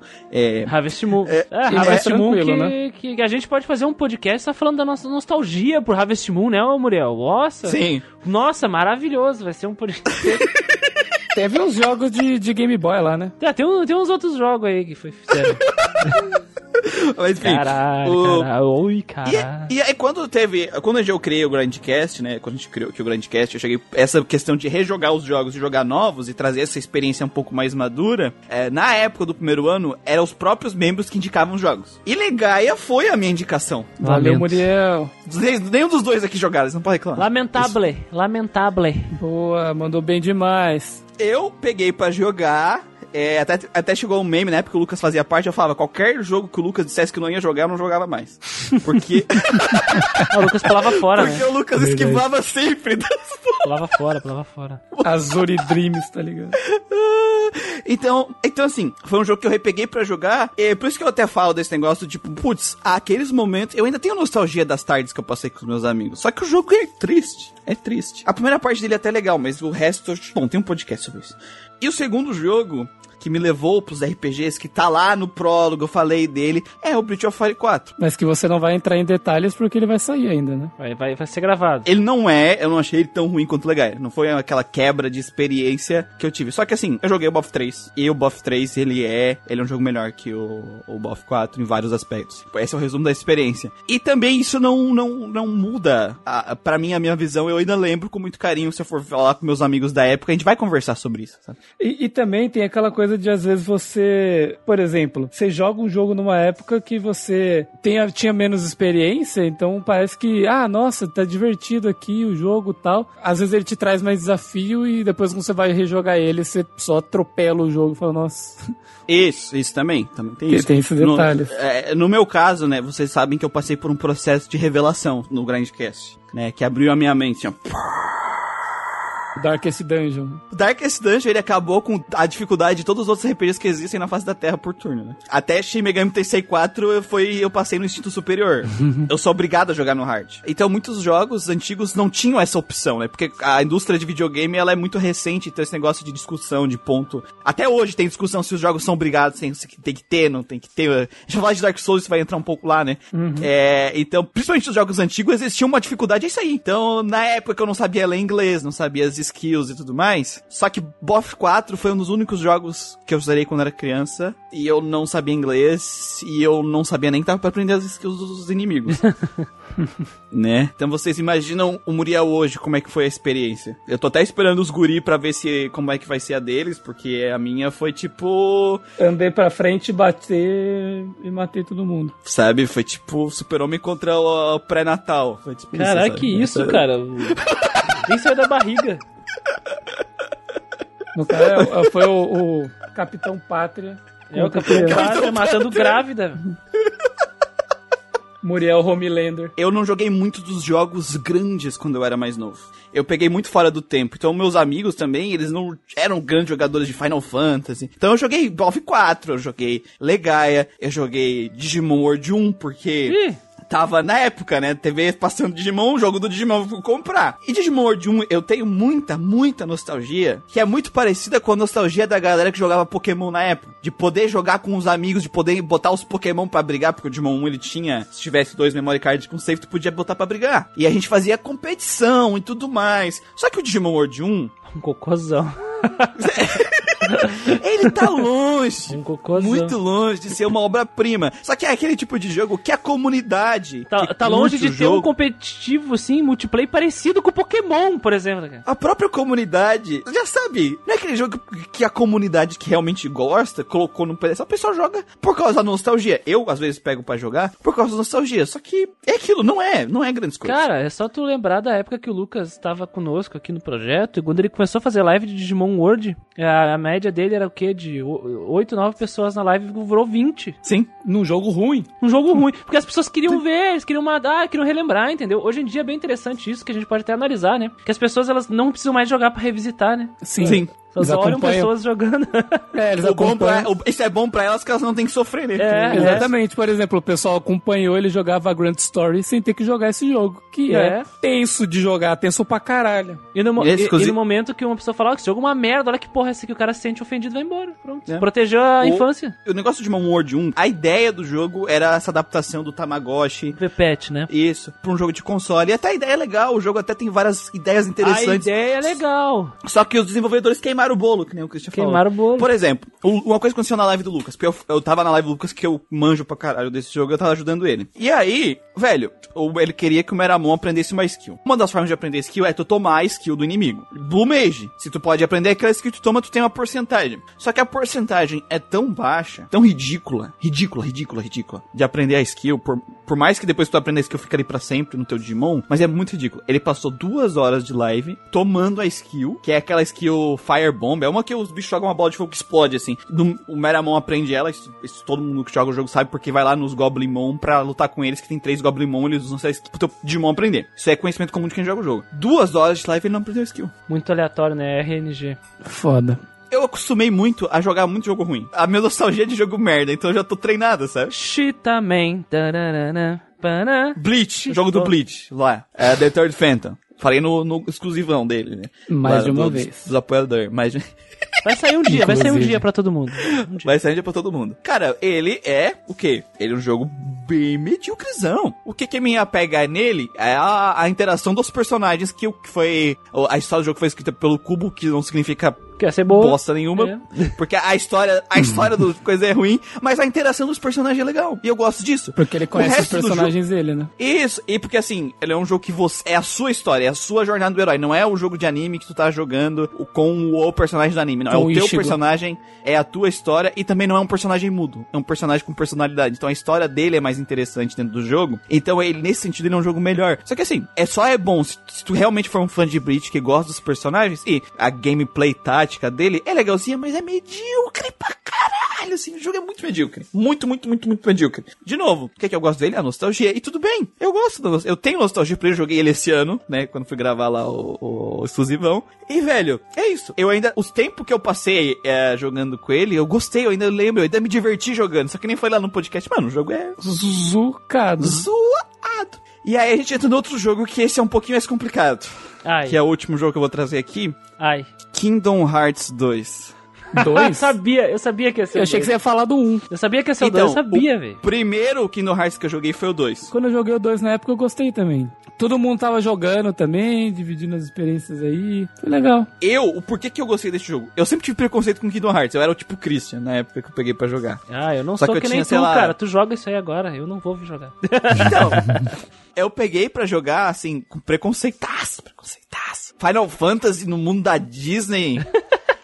Com um personagem do Nomura, no- no- com um personagem de cabelo espetado, piazão. Zibarro, zibarro mesmo, velho. Tu andando com o Pateta e o Pato Pé Donald. de palhaço. Só que assim, eu adoro o Pateta. E o Pato Donald. Eu sempre gostei dos dois. Então, quando eu joguei o jogo na época, a história do jogo, um dia quando a gente for falar dele, a gente detalha mais, mas principalmente a do 2, hoje que eu rejoguei, assim, ela tem muito mais problemas do que simplesmente tá faltando coisas que vai estar em outro, que tá explicação em outros jogos. Ela tem problema de pacing, ela tem um problema de entrega em vários pontos, até uma parte do jogo, tudo que tu fez é filler. Uh, num, não, e aí a pessoa fala, ah, mas não é assim, não, não, não, não era assim que eu joguei recente, não era pra tanto assim, não, não. Isso é uma coisa, é uma trend, começa no 2, chega no 3, eles realmente transformaram tudo, o resto em filler mesmo. A história tá nas últimas, sei lá, duas horas de jogo. No 2 não é, não é esse extremo, mas acho que a primeira metade do 2 é bem fraquinha nesse sentido narrativo. Só que a gameplay do 2 é o ponto forte do jogo. Principalmente o pessoal tá vindo enfrentar os boss secretos da versão Final Mix e tal. É bem divertido, sabe? É bem real. É, eu tô jogando na dificuldade mais alta, que é a dificuldade que tu realmente tem que aprender as mecânicas do jogo para derrotar os boss, né? O pessoal tá assistindo lá. Então, nesse sentido, o jogo é legal, o jogo é divertido, a gameplay é legal. Eu lembro da gameplay do 2 ser realmente. Tipo assim, eu joguei o 1, depois joguei o 2 e, tipo assim, a 2 era muito melhor. Foi, tipo, muito melhor. É, é que o sistema de combo do 2 é muito gostoso, ele funciona muito bem, ele é muito gratificante, porque eles fizeram realmente um sistema complexo, que as coisas se conectam, tuas magias servem de combos para os teus ataques físicos e vice-versa. Uhum. É timing de defesa, timing de esquiva, magias de defesa. Tem, tem uma, uma tonelada de complexidades que deixa a gameplay interessante. E o fluxo de combate, mesmo quando tá no standard, pra te fazer os combos legal, tu vai ter que aprender como os combos funcionam. Então ele é uma gameplay divertida. Só que na época que eu joguei, cara, eu gostei dessa aventura de tu tá com um Pateta e o Donald visitando os mundos da Disney. Eu simplesmente gostei na época que eu joguei, primeira vez. Eu me diverti, porque eu gostava dos personagens. Eu gostava, eu me identifiquei, sabe? Puxou a minha nostalgia da infância que eu vi o desenho do Pateta, por exemplo. Pateta e Max. Pô, turma né? do Pateta. Porque, porque o Kingdom Hearts ele se vende muito disso, não adianta. Aí, tipo, Hércules, eu gosto do filme do Hércules. Nostalgia. Eu também. M- Mulan, eu adoro o filme da Mulan. Não é legal. Sabe? Então. Pequena Rei Sereia, Leão. não, não gosto, não. Pequena Sereia, não. O Rei Leão, É, você ainda Rei vira um Leão. leão, velho. No Rei Leão, tu vira um leão que bota Keyblade na boca. Então. Que tem cabelinho. É, tem cabelinho Com- com tá cabelo franjinha, né? espetado de. de e, e não, o bafo leão, cara. Uma coisa que eu ia falar, a diferença que faz do mundo que você já assistiu o filme do mundo que você não assistiu é gigante, cara. É gigante. Porque, por exemplo, ah, eu vou jogar no mundo do filme tal que eu gosto, filme do Hércules, por exemplo. Ah, adoro filme do Hércules, você joga lá uma coisa. Eu nunca tinha visto o Estranho Mundo de Jack. Uhum. Então, quando eu vou lá, eu não conheço os personagens, o seu sentimento naquele mundo é completamente outro, cara. Eles realmente vão te pegar pela nostalgia do filme que você assistiu, sabe? Agora que eu peguei pra jogar na ordem certinho e tudo mais, ou outra coisa desse sentimento que te dá, que é legal, é, eu mandei aqui o pitch, eu, eu mandei o bafo leão aqui pro, pro Christian ver. Oh, que delícia, cara. Olha só, essa aberraçãozinha. Pateta Tartaruga. Pateta tartaruga, é, isso eu vi, isso eu vi, isso eu vi.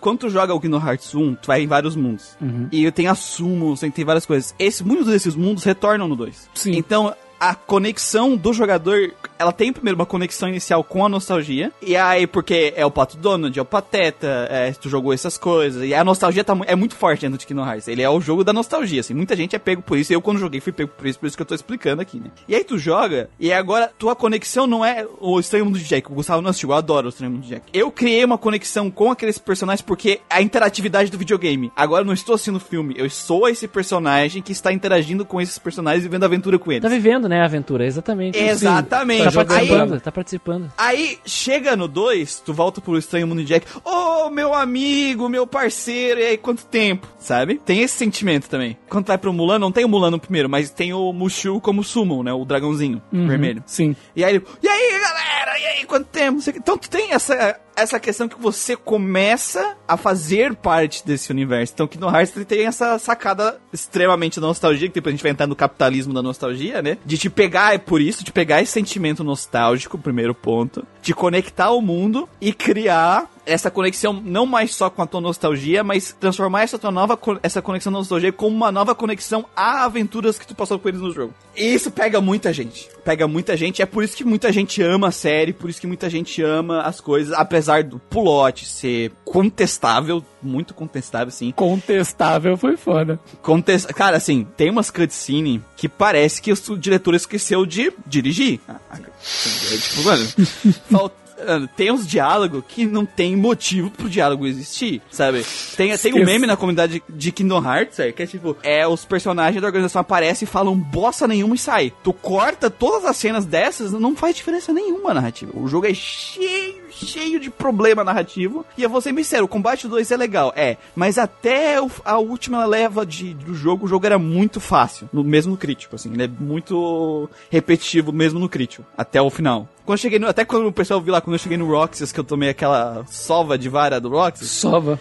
É, por quê? Porque o jogo nem, em nenhum momento me deu aquele nível de desafio. Mentira, deu uma vez, mas o Mickey me salvou. 12 vezes. O Mickey me salvou. Tem muita essa nostalgia, só que o jogo, ele é problemático. E aí ele é o jogo que ele é o mix da nostalgia. Ele usa a nostalgia pra te vender É, e ele te é. prende uma nostalgia dele. Ele, ele já- é, o Kingdom Hearts ele já tá dentro do, do esquema. já. Que a gente Do vai esquema. falar, que a gente vai falar do- Ele- da, da ele indústria foi- usando a nostalgia. Ele É. foi o primeiro, inclusive, se pá, né? Força, mulher. Foi essa experiência. Cara, eu sou uma pessoa assim que tenho a dizer que sou diferente de vocês, né? Eu não joguei RPG durante esse período áureo da juventude, da infância. No prólogo do, do Grindcast até comentei isso, né? Eu fui jogar RPG bem depois, bem posteriormente, assim. Então todos os meus casos de nostalgia, eles vieram de, sei lá, de 2007, 2008 pra cá, né? Uma coisa anterior a, pô, a época do PlayStation 1, a época do Super Nintendo, do NES. É uma coisa que eu acabei cultivando posteriormente, assim. 2006, 7, 8, assim, mais ou menos, ma- malemala, assim. Então eu posso, acho que estabelecer algumas linhas de nostalgia.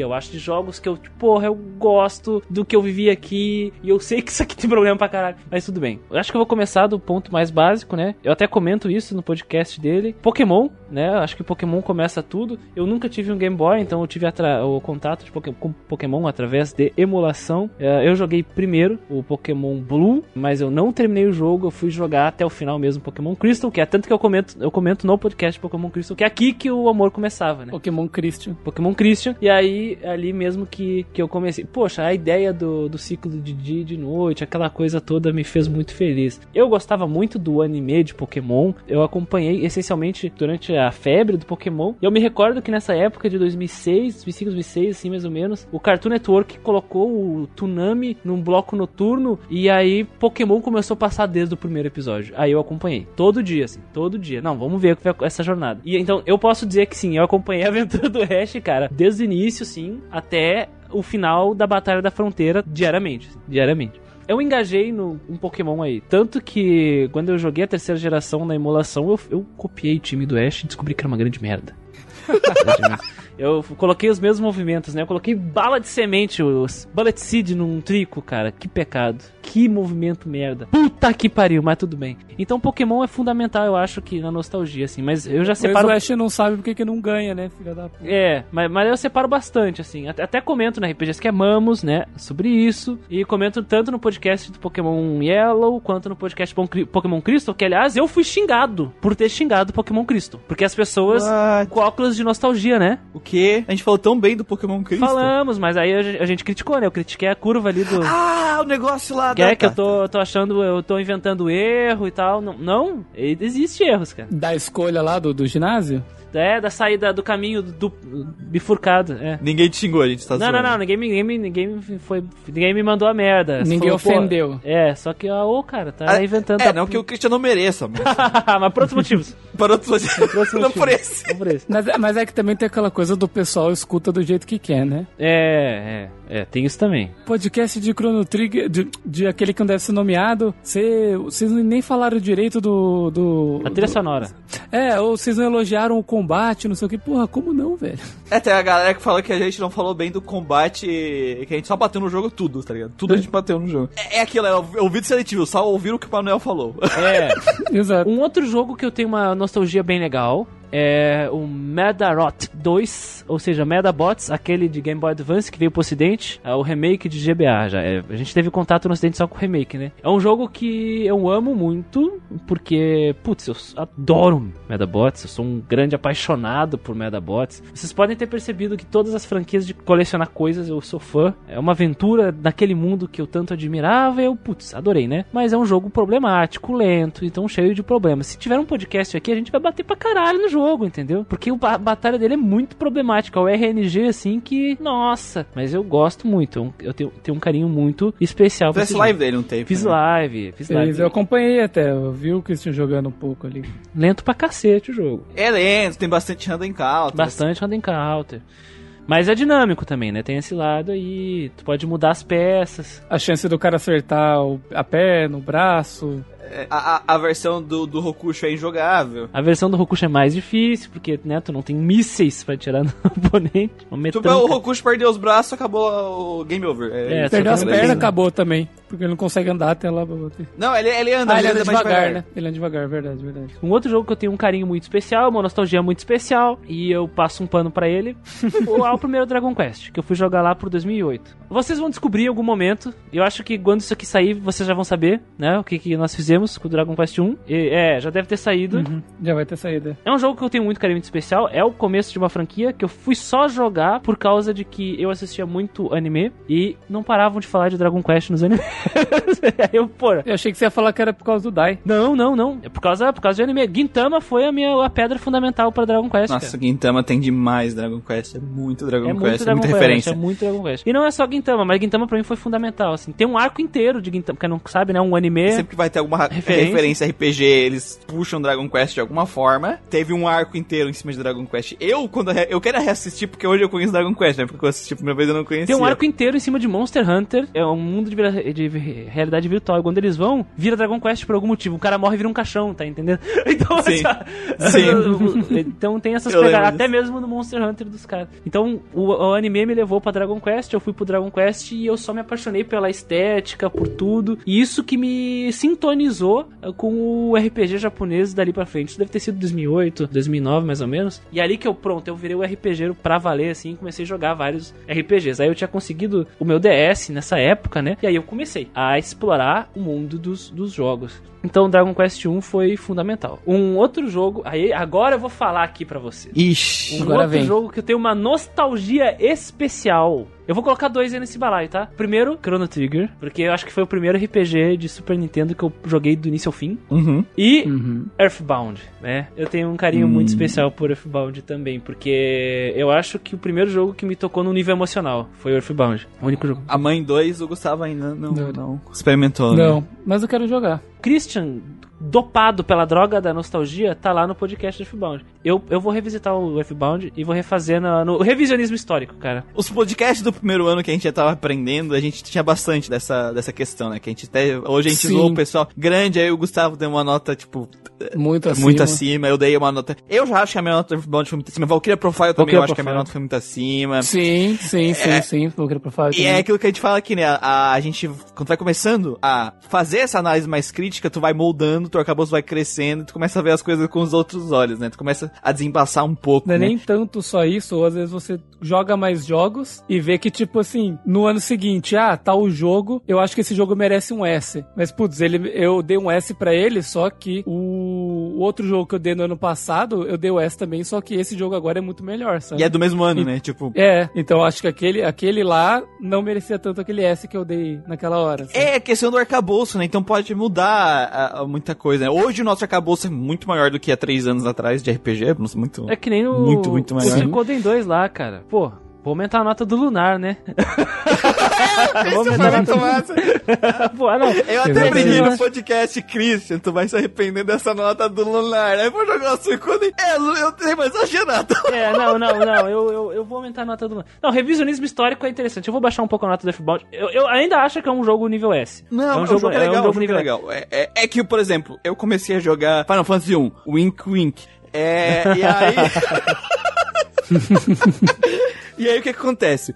É, eu lembro que eu falei, um dos problemas do Earthbound pra mim é o menu. Menu, menu, menu. Só que na época eu não sabia. Eu tinha quase certeza que era um problema que já não devia estar lá. Mas eu não tinha certeza porque eu não tinha o arcabouço. A gente foi jogar Dragon Quest 1. Dragon Quest 1 tem o mesmo problema de menu. Só que Dragon Quest 1 é, sei lá, quase 10 anos de diferença, né? Entre os jogos. Então não vou xingar isso no Dragon Quest 1. Aí eu jogo Final Fantasy 1 de NES e o menu já não é tão ruim. O Dragon Quest V ele já deu uma melhorada apesar dos problemas também, né? Tu jogou de Super Nintendo.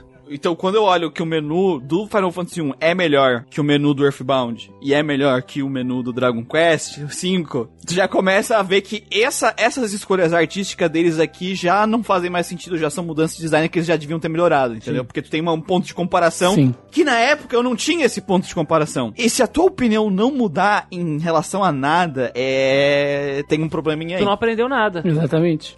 Você pega um, alguns podcasts tipo Final Fantasy VII, Chrono Trigger, etc. São jogos grandes que a gente jogou, que a gente fez no, No primeiro, primeiro ano. Gravou no primeiro ano. Primeiro ano. Então, é aquela coisa, né? Tem muita coisa que a gente aprendeu nesse tempo aí. Isso. E que eu poderia ou dar mais valor agora, ou poder criticar por, por ter visto outras coisas também. De jogos que eu tenho nostalgia, eu avanço mais um pouco. Eu tenho um carinho muito especial pelo Dragon Quest IX, porque eu vivi o Nintendo DS, tá entendendo com ele? Eu vivi o que, que é, o que o pessoal viveu e, e ficou tipo, uau, o que, que é isso aqui? Isso aqui é diferente. Então, não diferente pra franquia em si, mas diferente pra todos os jogos, porque o Dragon Quest IX era diferente dos outros jogos de DS que estavam tentando fazer conexão e ele fazia mesmo, sabe? Tu podia jogar multiplayer, tu podia fazer essas coisas, e isso era muito legal. Não é à toa que ele foi muito bem aceito na época. E era o, o motivo da venda dele, né? Era você, velho, que jogou Dragon Quest 1, joga com seu filho. E aí dá pra jogar os dois juntinhos com seus DS. Um outro no Nintendo DS que eu tenho um carinho muito especial também é o Digimon World DS. É jogo de Digimon, ele é bem melhor que o Digimon World,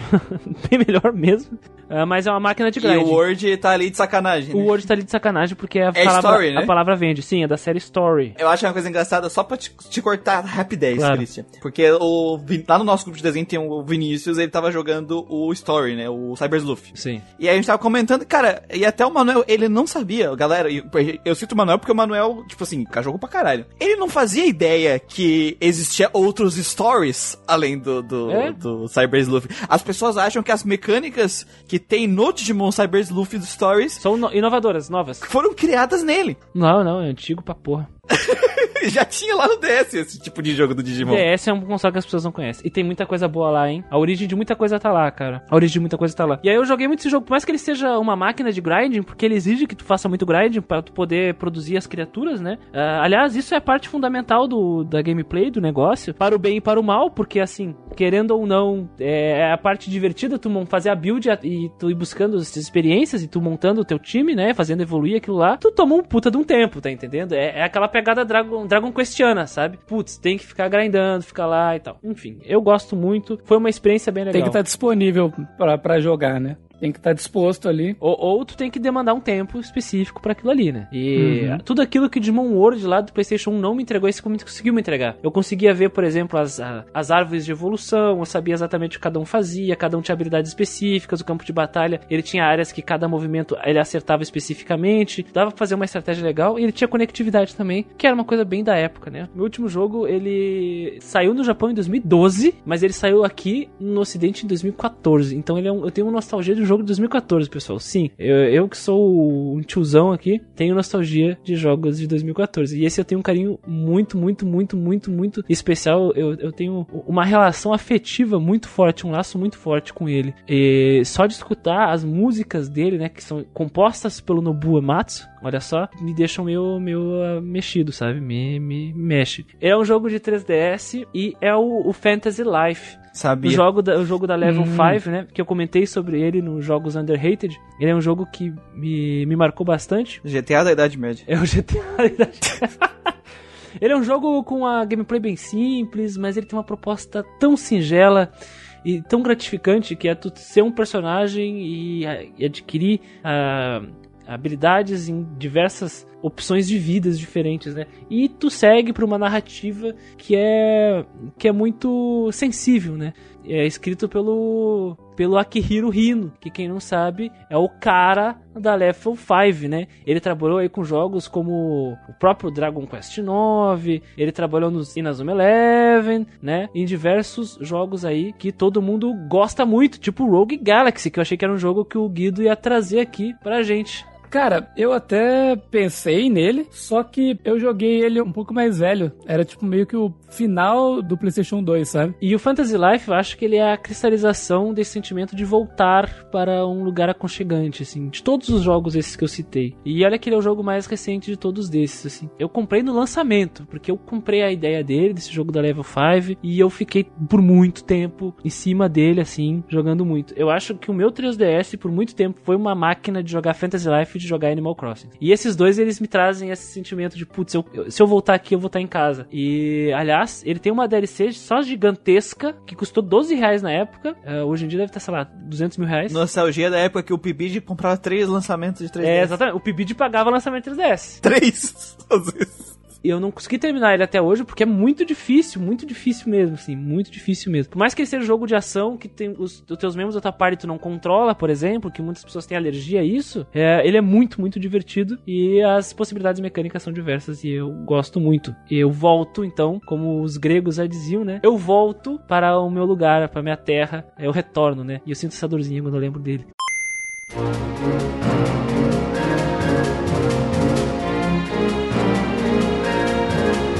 Agora a gente entra na parte mais De xingar, de xingar. comunista aqui do podcast, né? Xingando o capitalismo. As pessoas que transformaram a nostalgia Em um produto! Em produto. Então, assim, a gente chega a um ponto que, tipo, não é de agora. Até o Christian mandou um vídeo que é muito interessante, é um ponto que é debatido no vídeo do cara lá, é, sobre nostalgia. Nos- O capitalismo não se apropriou da nostalgia hoje, né? É, essa questão da nostalgia, O- ela O existe... vídeo do professor Alexandre lá? Isso. É, deixa eu só, só citar, eu acho que se eu não me engano, o, no- o no- não, o nome do canal é Quadrinhos na Sarjeta, ele fala muito sobre quadrinhos, do professor Alexandre Link. É um vídeo sobre nostalgia, deixa eu só procurar aqui pro pessoal saber.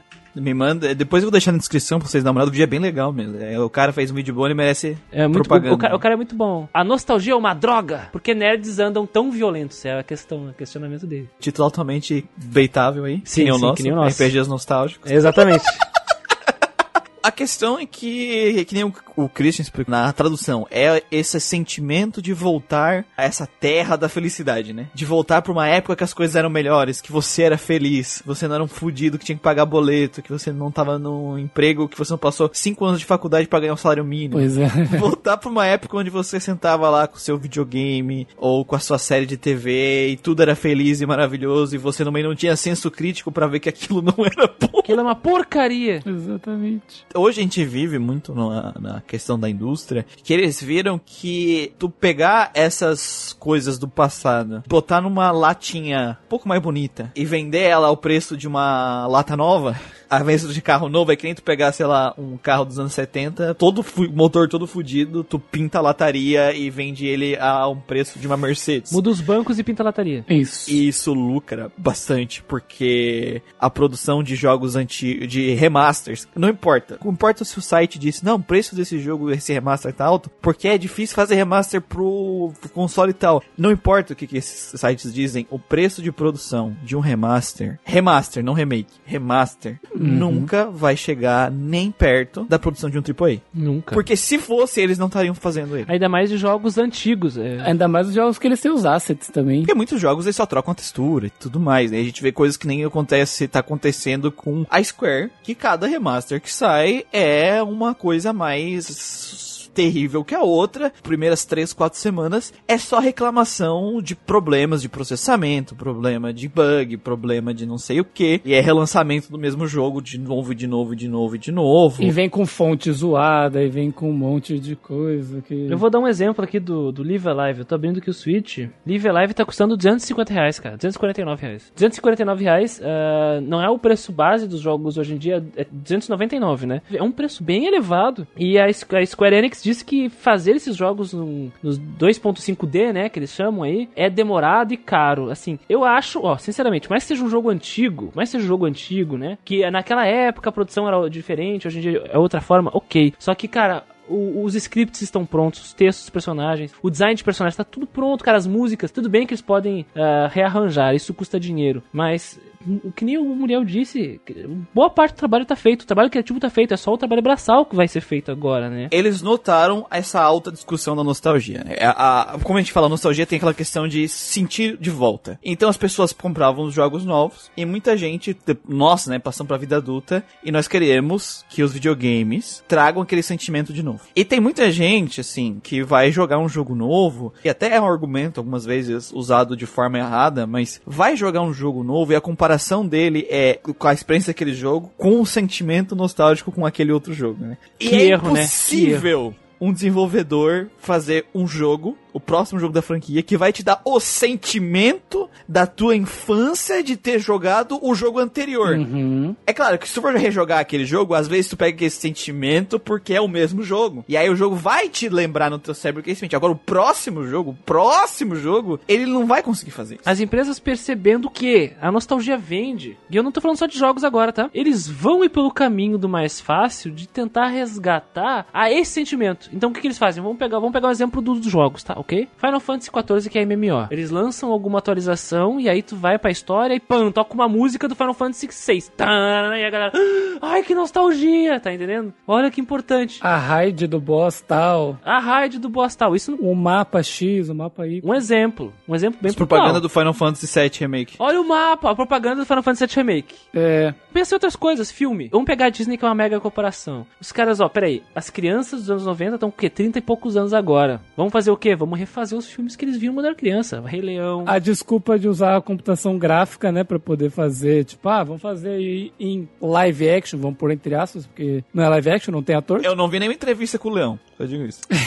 Exatamente. É animação ali e os caras vão refazer todos os filmes. E também é uma coisa como se estivéssemos reafirmando na indústria, agora falando de filmes, né? Que a animação é um produto inferior, né? Não, porque agora a versão definitiva é essa aqui, com pessoas, mais maduro pra adulto. Não, cara. Vamos pensar outra coisa. Fil- filme de super-herói. Eu não vou nem ter em detalhes, mas o último filme do Homem-Aranha. Uma revisita na nostalgia. Sem falar de que a nostalgia poupa dinheiro, pensando nos jogos, né? Como RPG. Poupa usar o neurônio pra poder pensar em histórias novas. Então a gente não tem que ficar se preocupando com histórias novas, basta revisitar o que já é antigo. Isso nos filmes funciona também. Né? Por que, que a gente vai fazer um filme novo se a gente pode pegar o Rei Leão lá e refazer? Se apoia em personagens que as pessoas já conhecem, né? Não precisa pensar num personagem novo, num design novo, não, ele tá ali já. tá e a pessoa já tá predisposta a gostar daquilo por causa que remete àquele sentimento da infância, Sim. né? Ela tem menos chance de olhar aquele produto com um olhar crítico. Sim. E pensar, olha, eles estão me vendendo lixo. Então eles estão te vendendo, não estão te vendendo mais um produto audiovisual ou de jogo que tu vai estar jogando. Putz, porque eu gosto desse esse produto, eu vou eu gostar dele porque a gameplay é muito gostosa. Porque é divertida a gameplay. Porque a história é muito boa. Não, mas é porque eu estou blindado a gostar desse jogo, a gostar daquela experiência por causa da minha Tu infância. vai estar condicionado. E isso vai influenciar a empresa a ficar utilizando recursos e estímulos sensoriais, visuais, auditivos pra tentar ativar aquelas memórias do, do cérebro lá. E tu, opa, gostei, porque tocou a musiquinha daquele jogo, daquela fase, daquela dungeon. Opa, apareceu aquele personagem no filme com a roupinha igualzinha daquele desenho dos anos 90 e tocou a musiquinha dos anos 90, entendeu? Uhum.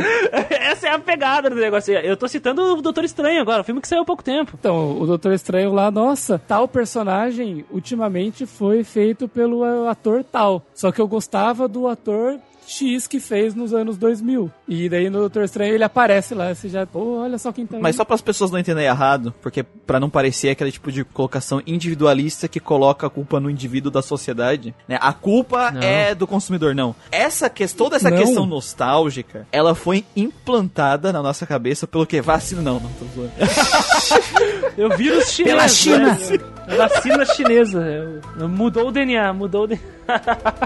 Durante muito tempo, essa questão da nostalgia foi martelada, foi percebida que era uma forma de vender fácil, e aí foi, a nostalgia foi sendo martelada de pouco em pouco até chegar no ponto que a gente tá. Foi uma mudança gradual, foi uma visão da indústria, eles começaram a martelar. Porque o sentimento nostálgico em si, ele não é um sentimento ruim. Se, se tu não deixar ele te vendar, te blindar e tu perder o teu senso crítico, porque claro, pra videogame talvez não seja algo que vai mudar a tua vida, mas se tu blinda teu senso crítico pra videogame, pro resto, amigo, você não consegue tirar nem pra videogame, Sim, é só aparecer um, um ator que você gosta no outro, num papel que você curtiu, que você já. Já, já Vendo, vai. comprou já vai- ingresso, é, deu dinheiro é. pros caras já. Existe tanto o que eu ia falar, tipo, do- dos cinemas, uma onda, tanto de ou querer fazer remake de alguma parada, ou querer fazer uma continuação do nada de alguma coisa antiga, né? Há pouco tempo saiu o Top Gun Maverick, Sim. que, que é muito elogiado, mas é uma continuação de um troço antigo. É, não, porra, não mano. necessariamente a continuação que eles vão fazer agora vai sair um filme ruim. Às vezes tu tá contratando pessoas que realmente estão lá pra fazer algo decente, né? Elas estão fazendo o trabalho delas e sai um produto bom. A empresa, o financeiro, tomou essa escolha por causa da nostalgia, no caso, né? Essa aqui é a questão. Então, por exemplo, Matrix 4, ninguém pediu por esse filme. A volta do Star Wars. Ninguém pediu por, pelo, pelo Matrix 4, sabe? Não, mas é que o Matrix é fã, o Matrix É, foi tenso. muito ruim. Ninguém gostou, sabe? Todo mundo que eu vi criticou esse filme. Uma coisa que a gente tem que colocar é o seguinte: esse negócio de nostalgia como um capital, né? Como algo que a gente pode trocar, ele se construiu gradativamente através de o quê? Do movimento social, das pessoas. Ai, porque você tá falando difícil. Vou explicar. Nos anos 2000, a internet se popularizou. Pessoas começaram a ter voz e começaram a encontrar pessoas que pensam igual. Isso também se aplicou a células fascistas aí que a gente tá vendo, né? Pessoas fazendo fake news, mas também pessoas falando de nostalgia. Não, peraí, eu vivi a época da Band News. E sabe o que aconteceu, pessoal, com negócio? Começou a borbulhar o quê? Um monte de podcast que fala de quê? Nostalgia, porra. Nostalgia. E, então, é, é, essa quantidade gigante de podcast que fala de nostalgia é só um sintoma dessa questão social, né? De que pessoas começaram a se reunir em grupos e falar de várias coisas que gostavam. Putz, eu assistia, sei lá, Silverhawks no SBT. Eu assistia uh, Dragon Ball na Band. Eu assistia Tentimuyo. Ó, as coisas old, sabe? Coisa antiga. Dragon Quest no SBT. Ó. e aí as empresas vendo isso, que é um movimento natural, e não é errado as pessoas sentirem nostalgia, eles capitalizaram, né? Vamos vender como mercadoria. E aí isso vem a galope. Isso vem a galope. Eu vou dar um exemplo aí que vocês não pensaram. Pokémon. Pokémon Let's Go. O que que tava fazendo sucesso na época? Pokémon Go, que era o jogo de celular. Precisava que eles fizessem um remake da primeira De geração de novo? Não. Mas pera aí, vamos fazer o remake da primeira geração que todo mundo conhece, agora com mecânicas desse jogo de celular que fez sucesso pra caralho e, e tá rendendo milhões, entendeu? Então, assim, é uma coisa que a gente tem que levar em consideração e é um pouco complicado diferenciar, né? O que, que a empresa quer. Às vezes tá na cara, quando eles anunciam o Homem-Aranha do PS4 rem remake. Remaster, remaster. Remaster, ah, vai tomar no cu. Vai tomar no cu. Não, The Last of Us. The Last of Us, é, é porque tava injogável, Christian. Tá louco. Ah, Aproveitando que você puxou do The Last of Us, essa cultura que eles estão criando do remake foi uma coisa tipo assim: o Final Fantasy VII, na verdade, surgiu essa vontade dos fãs porque a Square meio que eh, fez algo que depois ela- eu acredito que ela foi que ela se arrependeu. Eu não sei se vocês lembram, quando ela lançou o PlayStation 3, ela fez um trailer que seria tipo, ah, deixa eu mostrar como seriam os gráficos dessa geração. Então ela fez a intro do Final Fantasy VII, como seria a cutscene de intro com os gráficos do PlayStation 3. E ele fez com que um monte de gente achasse que ia sair um remake. Daí ela explicou depois, não, a gente fez isso aqui. Mano, mas depois disso, eles a partir daquele ano, que se não me engano foi 2000 e... não vou lembrar o ano, mas foi tipo, sei lá, foi PS3. Então foi, sei lá, 2007 que eles fizeram isso, talvez. Desde então, era eles martelando pra, pra Square. Faz Final Fantasy VII, não, foi aquela ideia do remake, pá, pá, pá, e martelaram. Até que, tipo, eles viram o barulho que isso fazia, sabe? Quantas pessoas pediam, quantas pessoas que, que iam atrás disso aí, de encher o saco deles, até que eles decidiram fazer. E depois dessa onda, do- depois que confirmaram Final Fantasy VII, a gente via explodir em comentário de tudo quanto é coisa, gente pedindo remake. tudo. Né? É. De tudo, de todos os jogos. Então, isso no nosso No mundo, mundo do RPG. RPG. isso né, no nosso cara? mundo RPG, exatamente. Aí você via, por exemplo, ah, vão lançar o remake do 7. Daí alguém comentava, ah, nossa, mas porra, o meu, é o, o meu favorito é o 8. Putz, eu queria muito um remake do 8. Aí o outro, não, o 9 ficaria melhor. Aí o cara, nossa, mas tem o, o Xenogears que ficaria muito foda com os gráficos de hoje. Puto, Legend of Dragon. E vai, sabe? Um monte de gente pedindo cada um do seu jogo favorito. Criou essa, essa esperança que pudessem refazer os seus jogos. Pô, estão fazendo do 7, por que, que não faz esse jogo aqui, que é bom também, que é o meu preferido? Começou a virar um negócio que galera começou ensandecida a querer jogar os jogos da época deles com gráfico de PlayStation 4, que a gente falava, né? Que agora é gráfico de PlayStation 5, né? Eu quero aquele jogo de novo, só que mais bonito, basicamente. Só que bonito, é. Eu quero jogar o jogo só que bonito. Só que, quando a gente começou a discutir sobre esse assunto, Pô, e estamos discutindo há Sim. anos sobre estamos discutindo já até, a- desde que eu já com três anos e meio, quase quatro anos de projeto, a gente começou a discutir. Tem sempre algumas questões, né? Alguns questionamentos que a gente se faz quando fala-se sobre um remake de algum, de algum jogo, seja ele qual for. O primeiro, né, que a gente pensa é se a mecânica do jogo ela tá ultrapassada demais. Sabe? Ou se o jogo saiu com algum problema sério que realmente dificulta que esse jogo seja rejogado. Essa é, pra mim, a principal coisa, sabe? Então, saindo um pouco da, da esfera do RPG, os caras fizeram o remake do Resident Evil 2. Resident Evil 2 era um jogo que precisava de remake? Cara, comando, controle de tanque, a mira do jogo é horrível, sabe? Controle de tanque sempre foi uma merda. Exatamente, nunca foi bom, sabe? E tipo assim, é, envelheceu mal. Qualquer um que fosse jogar aquele jogo vê que o comando dele é ruim em vários sentidos, mecanicamente, sabe? Era algo experimental da época, funcionava, mas hoje em dia não cabe mais, né, no mercado. Sim. E agora, por exemplo, eles anunciaram o remake do 4, porque eles estão seguindo a mesma onda. O remake do 2 foi muito bem aceito, foi muito bem aceito pela crítica também, porque os caras mandaram bem, mérito dos caras, mandaram bem, foi bem aceito, vendeu, os caras fizeram do 3 e os caras fizeram do 4. O 4 precisava mecanicamente de um remake? Não. Caralho, ele funciona. Ele foi um jogo que trouxe a câmera perto do ombro, sabe? O personagem da cintura para cima com a câmera no ombro na hora da mira. Ele foi um dos jogos que popularizou isso, que foi usado na geração seguinte por muito jogo de tiro em terceira pessoa. O Resident Evil 4 funciona muito bem, sabe? Funciona muito bem. Só que não. Eles, os caras vão capitalizar em cima, sabe? Não importa se o jogo, nesse caso, envelheceu bem ou não. Os caras só. Uma coisa que eu até brinquei com, com o Gustavo, a gente conversou lá na- no nosso WhatsApp, né, Gustavo, lá no, no grupo do Grande Cast, foi que eu falei, o Resident Evil 2 e o 3, eles fizeram, foram, o remake deles foi em Resident Evil 4 like, que eu brinquei, né? Sim. Porque o, o Resident Evil 4, é, é Aham. claro que eu sei que as mecânicas atuais de Resident Evil já não são diferentes do 4, porque o 4 introduziu e nos outros jogos eles foram mexendo, trozando, nanana, mas a base do Resident Evil é, 5 e 6 e o remake do 2, a base de criação disso é o 4. Então quando tu refaz o 2 e o 3, que ele era nessa visão de survival horror do PlayStation 1, controle de tanque, nananã, tu tá fazendo um remake, tu tá trazendo esse jogo pra essa nova moldagem. O que que vai ser o Resident Evil 4? Vai ser o Resident Evil 4 like 4? É, vai ser o 4. 4 like. 4 like,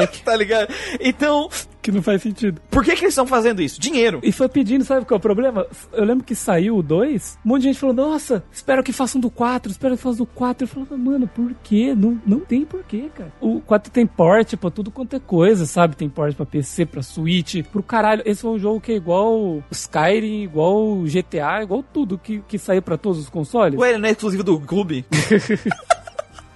Não, cara, ele saiu pra tudo e o pessoal ainda querendo versão nova, sabe? Outras coisas que a gente também pensa, né, quando a gente vai falar de algum remake de algum jogo, se ele- o famoso envelheceu mal, que a gente comentou, né? Se ele tem algum problema com o enredo dele na época, que tipo, pô, o jogo é legal, mas que não tem um- uma história tão boa, não conseguiu se desenvolver tão bem, teve algum problema de produção, e os caras, porra, e se a gente pegasse esse jogo e refizesse ele, sabe, Pra fazer jus ao que ele, ao que ele merecia, sabe? Fazer jus à ideia que a gente tinha, que o jogo mecanicamente saiu bem, mas na história não. Então a gente poderia refazer isso daqui, sabe? Seria um, bom motivo pra eles querer refazer um jogo. Outra coisa que eu sempre penso quando os caras anunciam um, re- um remake de alguma franquia é quais são os planos que eles têm pra essa franquia, sabe? Pro futuro. Eles estão refazendo esse, esse remake por quê? Eles pretendem dar continuidade na franquia, pretendem lançar o remake pra trazer o pessoal que jogou na época, pra trazer jogadores novos e então dar sequência, lançar jogo novo sobre isso daí? Ou é só uma coisa pra capitalizar em cima de uma demanda de dos fãs antigos, de uma minoria pra ele ganhar uma grana aqui e depois partir pra um outro jogo e foda-se, sabe? Essas coisas que eu sempre penso, sabe? Tipo, pô, tem jogo que poderiam relançar pra poder realmente dar uma continuidade neles depois, sabe? Pra trazer de volta uma franquia e não simplesmente só por fazer por fazer, sabe? Uma questão que eu sempre falo quando eu tenho oportunidade é, geralmente, a maior parte do problema dessas questões de remake, remaster, é que vem muito do financeiro. E geralmente, Uhum. quando as coisas vêm direto do financeiro e não partem do princípio criativo, quando a gente tá falando da, de mídia, é quando o produto ele sempre vem essa questão mais enlatada, né? Por exemplo, É. muitas vezes a ideia de fazer um remake, um remaster, parte da produção criativa do diretor que fez parte e ele tem o interesse de fazer aquilo, porque na época ele queria fazer de um jeito e a tecnologia não permite. Aí, bom, vamos fazer o remake porque agora eu tenho Uhum. dinheiro e a tecnologia pra fazer aquela minha ideia. É o caso do, daquele Tedric Zogar, né? Que o diretor, ele também, na versão do PSP, ele se... Foi, ele refez todo o jogo que ele tinha feito, se eu não me engano, no Super... Não era no Super Nintendo ou no Playstation 1, Playstation 1. PlayStation 1. Isso né? aconteceu também com aquele de robô gigante, tático de robô gigante, como é que era o nome? O Lunar também. O Lunar também. Mas mas qual é que era o nome do, do tático de robô gigante lá? Não é o Super Robot Wars, era o Metal... Não, é- não é o Front Mission. Front Mission. É, Front Mission. Esse aí, que, o, que a versão, se eu não me engano, a versão de DS também é feita pelos caras que fizeram o original. Mas aí que tá. É a questão criativa. É a questão criativa pro sucesso. Assim, normalmente esses são os melhores remake, partindo do princípio do que o pessoa que quis fazer eles não é uma pessoa que está pensando, eu vou fazer isso para pegar a nostalgia do público e transformar num produto rentável que tem mais chance de sucesso. Não, é o cara que ele quer fazer um produto igual ele queria fazer na época e não pôde. Não parte do pronto de venda nostálgica, não parte do ponto de aproveitar da nostalgia da pessoa, né? Pokémon também seguiu esse caminho aí. Os caras fizeram os remakes porque eles queriam explorar as novas as mecânicas da geração atual com as ideias antigas e eles não podiam fazer. É o que eles faziam, é o que eles faz, faz, faziam, né, com Pokémon, porque eles terceirizaram a último remake. Puta que pariu, né? certíssimo. Ah, O- a questão também é que, claro, é jogos são produtos, então tem, o financeiro tem que dar aval. É, mas claro que hoje qualquer remake que for ser feito,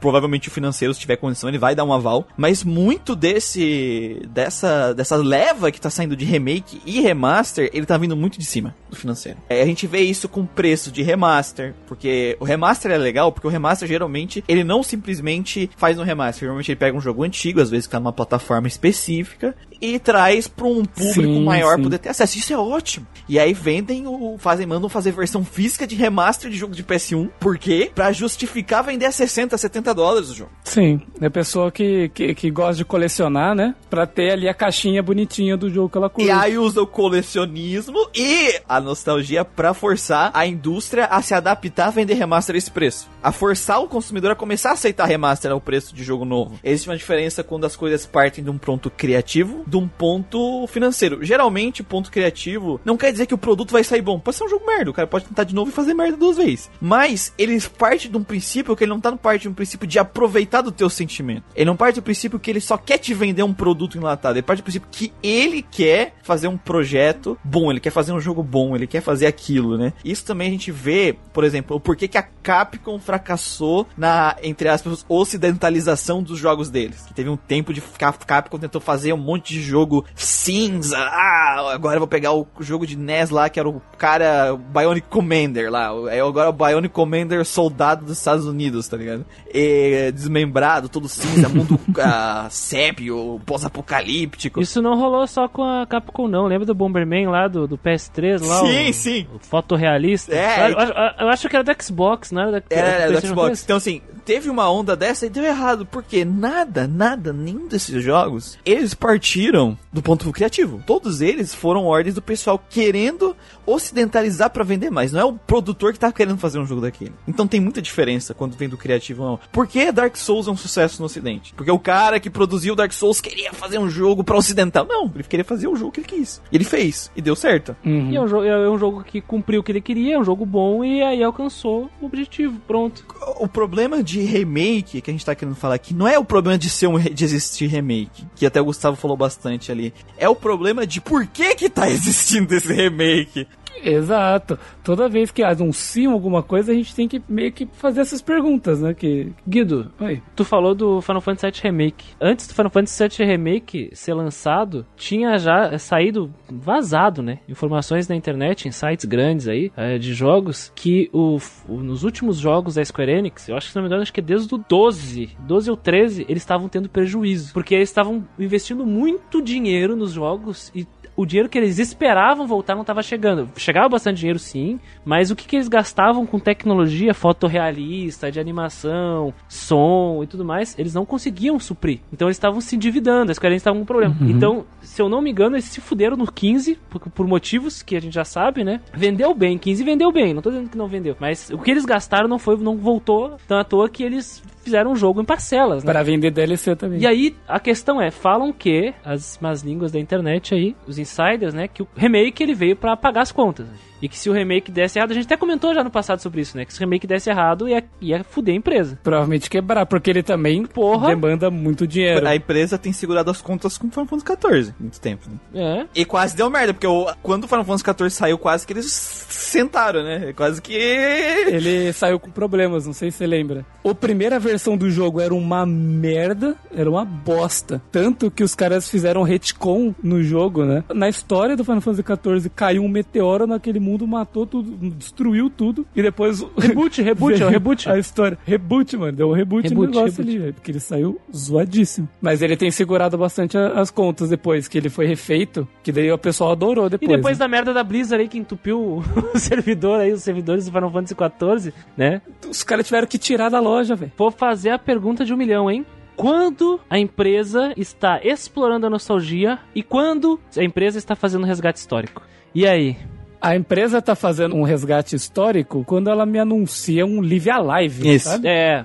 Não, sim, sim, sim. assim. Eu, eu citei o preço do Live Alive, mas assim, ó, é um jogo que nunca saiu no ocidente, né? É importante levar em consideração. Tal- ta- ta- Talvez japoneses estejam sendo explorados na nostalgia, mas aqui não. Sim, aqui, aqui a gente não via nenhum burburinho, ninguém pedindo por esse jogo, sabe? Mas é um jogo que me- eu gostaria muito de jogar já. Quando eu já vi sobre ele, eu gostaria de jogar. E me parece que foi uma decisão artística, de tipo, eles vão aproveitar o novo, a nova engine lá do Octopath para trazer pro ocidente um jogo que o ocidente nunca viu. Eu não sei te dizer se eles estão explorando a nostalgia ou não, porque quais são os dois jogos dessa leva que eles anunciaram? Dragon Quest 3, que é só o arrasa quarteirão da nostalgia japonesa, e aí o Live Sim. Alive junto, né? Então, assim, eu acho que nós estamos pegando pela, pela rebarba, assim, opa, estamos aproveitando uma- algo novo, né? Mas acho que os japinhas estão sendo- estão com essa nostalgia sequestrada, talvez aí. É, eu não cara. tenho como saber como que é o Live Alive pra É, não eles. tem como né? saber. Se o Live Alive deles é o nosso Xenogears, sei lá, tá ligado?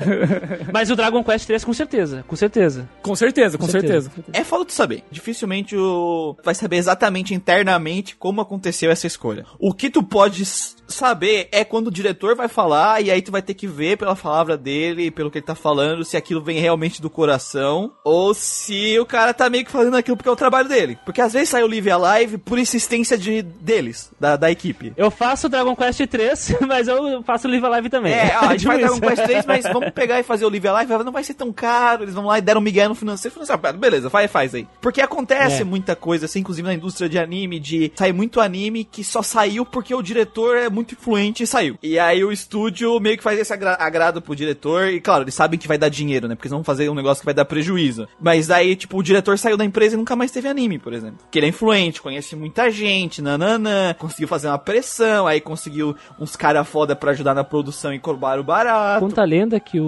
o Hunter x Hunter, a Madhouse só conseguiu fazer o remake lá do Hunter x Hunter 2011 porque o Tudio pegou o Level E pra fazer. O Conta a lenda que o Togashi só ia deixar o Hunter x Hunter sair se pegasse aquele mangá menor dele pra animar. Tem, tem dessas, hein? Isso. Tem dessas. Como tem bastante remake saindo de outros jogos, dá pra gente usar como exemplo, né? Eu não sei se vocês viram aí que recentemente eles fizeram o remake do Tony Hawk 1 e 2. Na época, era um dos jogos, assim, dos Tony Hawk foram os mais famosos. Assim, o 2 principalmente era o, mais famoso. Aproveitaram pra lançar os dois juntos, porque quando eles lançavam Tony Hawk novo, não vendia quase nada, tipo, comparado, assim, sabe? Tipo, tava meio em baixa, sabe? Por mais que eles lançassem jogos, tentassem ideias novas, título novo, lá embaixo. Os caras lançaram o remake, pum, subiu, subiu, vendeu muito mais do que os últimos jogos dele. Então, eu não sei se foram os caras pensando, putz, tá um monte de gente lançando remake, nossos jogos novos não estão emplacando tanto. Se a gente lançar o remake desses jogos famosos nossos, a gente vai voltar a subir. Talvez seja uma estratégia de algumas franquias que não tão tão populares hoje em dia, sabe? a nostalgia, né, Gustavo, se tornou uma mercadoria. Então os caras estavam fazendo um monte de jogo com ideia nova, ninguém queria jogar porque o público não gostava de Tony Hawk, ele gostava do sentimento de jogar Tony Hawk.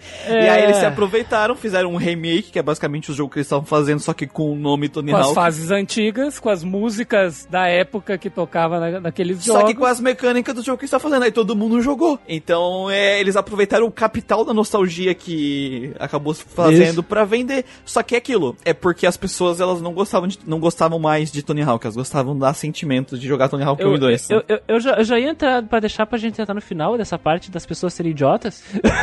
Ah, ma- mas eu só queria citar o exemplo do, do, Story, do Story of Seasons, que é o original Harvest Moon, né? O Bokujo Monogatari. Ah, o Harvest E, Moon, é. Por exemplo, o Story of Seasons, ele lançou o Friends of Mineral Town aí, que é só o remake do remake. O remake do que, remake. por sua vez, é o jogo mais popular de todos eles, né? E, querendo ou não, é uma, um tipo de jogo aí que tá passando por uma baixa, porque os indies dessa área estão tomando conta, né? O, o, o Stardew Valley, etc. Então, foi necessário, eu acho que pra empresa, né, crescer ali e pra Marvelous mostrar, peraí, vocês lembram daquele Harvest Moon que vocês gostam? Não é a Natsumi que ro- sequestrou o nosso nome da franquia que faz. Que sabe É, que fazer. sabe fazer. Nós É. sabemos fazer. Então, tem dessas. Mas eu quero comentar com vocês. Eu vou comentar sobre o que eu acho de resgate histórico e vou jogar uma pergunta pra vocês aí, hein? Du- duas questões. Primeira coisa que eu acho que resgate histórico é o porte. Eu acho que o porte Sim. ou uma melhorada aí na, na textura é um bom resgate histórico. Principalmente de jogos que ficaram pra trás, né? De jogos que não tem como as pessoas. Isso. Eram de TVs que a resolução era diferente, por exemplo. Eu preciso de remaster, porque se tu jogar É. na nossa TV hoje. né? É, exatamente. Sim, sim. Eu vou dar um exemplo aqui, ó. No Switch tem o Nintendo Switch Online. Eu tenho acesso a Earthbound, Breath of Fire, sabe? É um resgate histórico. Não tá perdido. Esse jogo não tá perdido no limbo da história. E aí tu vê nas lojas online jogos aí Final Fantasy VIII, Final Fantasy Portados com diversas coisas que melhoram a vida. Como é que eles chamam de Qualidade de vida. qualidade de vida do jogador, para ele não se fuder, né? Com jogos que é, foram concebidos em outro tempo, lentos e tal. Então eu acho que aí é um resgate histórico. Por exemplo, o, o Trials of Mana Remake, um resgate histórico, mesmo que seja um remake. Porque é um jogo que não foi lançado aqui, é um jogo popular no Japão, tudo bem, pode estar trabalhando a nostalgia deles lá, mas alcançou um público amplo e não é um jogo de, ah, de pesado investimento. Um outro resgate histórico é aquele Collection of Mana, que todos os mana estão junto num balaiozinho. Caro, Sim. porém um resgate. É uma forma de tu jogar esses jogos. E agora, O, o, o Castlevania Advance. né? Castlevania e Collection. O Street Fighter, a coleção de 30 anos, que eu comprei meu Switch. Resgate histórico. Gameplay de arcade. Tu não tem isso. É um jeito de tu ter assim, é resgate. Os jogos da SEGA na Steam estão todos por 1,50. É, né? exatamente. O museu, o museu É. da Namco. O Museu da o- Namco. Essas coisas do resgate histórico. A- a- o Museu da Atari, tá entendendo? Que tu pode jogar o Arcanoid, tá? Essas coisas. Putz, resgate histórico. E, e todos esses remasters que saíram também, né? De tipo, ah, o Grandia 1 e 2 remaster. HD Remaster. Tipo, antes o cara tinha que ou jogar no emulador ou ter um PlayStation 1. Agora ele pode jogar. Tem no computador, né? Todos esses jogos que tiveram seu porte pra computador, é, que geralmente eles vão mexer, né, são, em teoria, O, o Final. Fantasy Pixel Remaster aí caro, porém, e tá trazendo de volta aquele jogo antigo com umas mudanças aí de qualidade de vida. Mas e aí? Uhum. Um, aquele que não deve ser nomeado Remaster. O que, que vocês acham? Os caras estão querendo capitalizar por causa do que veio ao público. Não, se bem- que eles não tem como saber que as vier público, né? Que aí é o rumor do, do remaster e tal, do, do remake. Uhum. Mas o que, que vocês acham? Vocês acham que eles estão fazendo por um resgate histórico, porque veio com o Radical Dreamers mesmo? Ou vocês acham que eles estão querendo capitalizar em cima de uma geração que realmente agora já tem poder aquisitivo e jogou aquilo lá? Qualquer tentativa de trazer um jogo antigo pra uma plataforma moderna é automaticamente Um um resgate, resgate. É um resgate. Óbvio que a empresa só vai resgatar se ela vê que tem condição de ela ganhar um dinheirinho aí É. e tudo mais. Porque, querendo ou não, vai Sim. ser gastado dinheiro pra fazer esse resgate, principalmente a- dependendo da forma que é feito o resgate, né? Pra mim, se é um resgate feito eh, de forma com a intenção realmente realmente ou só tá fazendo isso por safadeza financeira. Eu acho que esse é o meu, esse é o meu essa- medidor. Essa, essa é a questão que eu quero trazer pra vocês. Aí, é safadeza ou não é o Akane DSN Remaster? Pra mim, a Square, ultimamente, ela está na cla ela tá muito a balança, tá muito da safadeza. Safa- Safadeza pesando. tá pesando pra safadeza. Por quê? Aham. Por que, que eu digo isso? Ah, mas é porque tu não gosta daquele que não nome. Não. Sabe por quê? Pela qualidade dos remasters. Pois é, veio cagado, né? Porra. A Square não é, não, não é o primeiro que tem esse Não problema. Ela não está fazendo isso por resgate, porque ela quer ah, pensar na prevenção. Olha esses jogos que a gente fez no passado, vamos trazer isso pro presente pro pessoal ter acesso, vamos fazer um remaster legal, vamos fazer algo que tenha um preço justo, que realmente a gente vai ter o lucro, mas tá num preço que realmente condiz com o gasto que a gente tá fazendo. Vamos fazer isso com carinho. Vamos, ah, vamos fazer um mudar as texturas, tá? Vamos mudar as texturas, vamos mudar dos personagens da frente e vamos mudar de pessoal, do, do pessoal do background também, né? Porque senão vai ficar feio.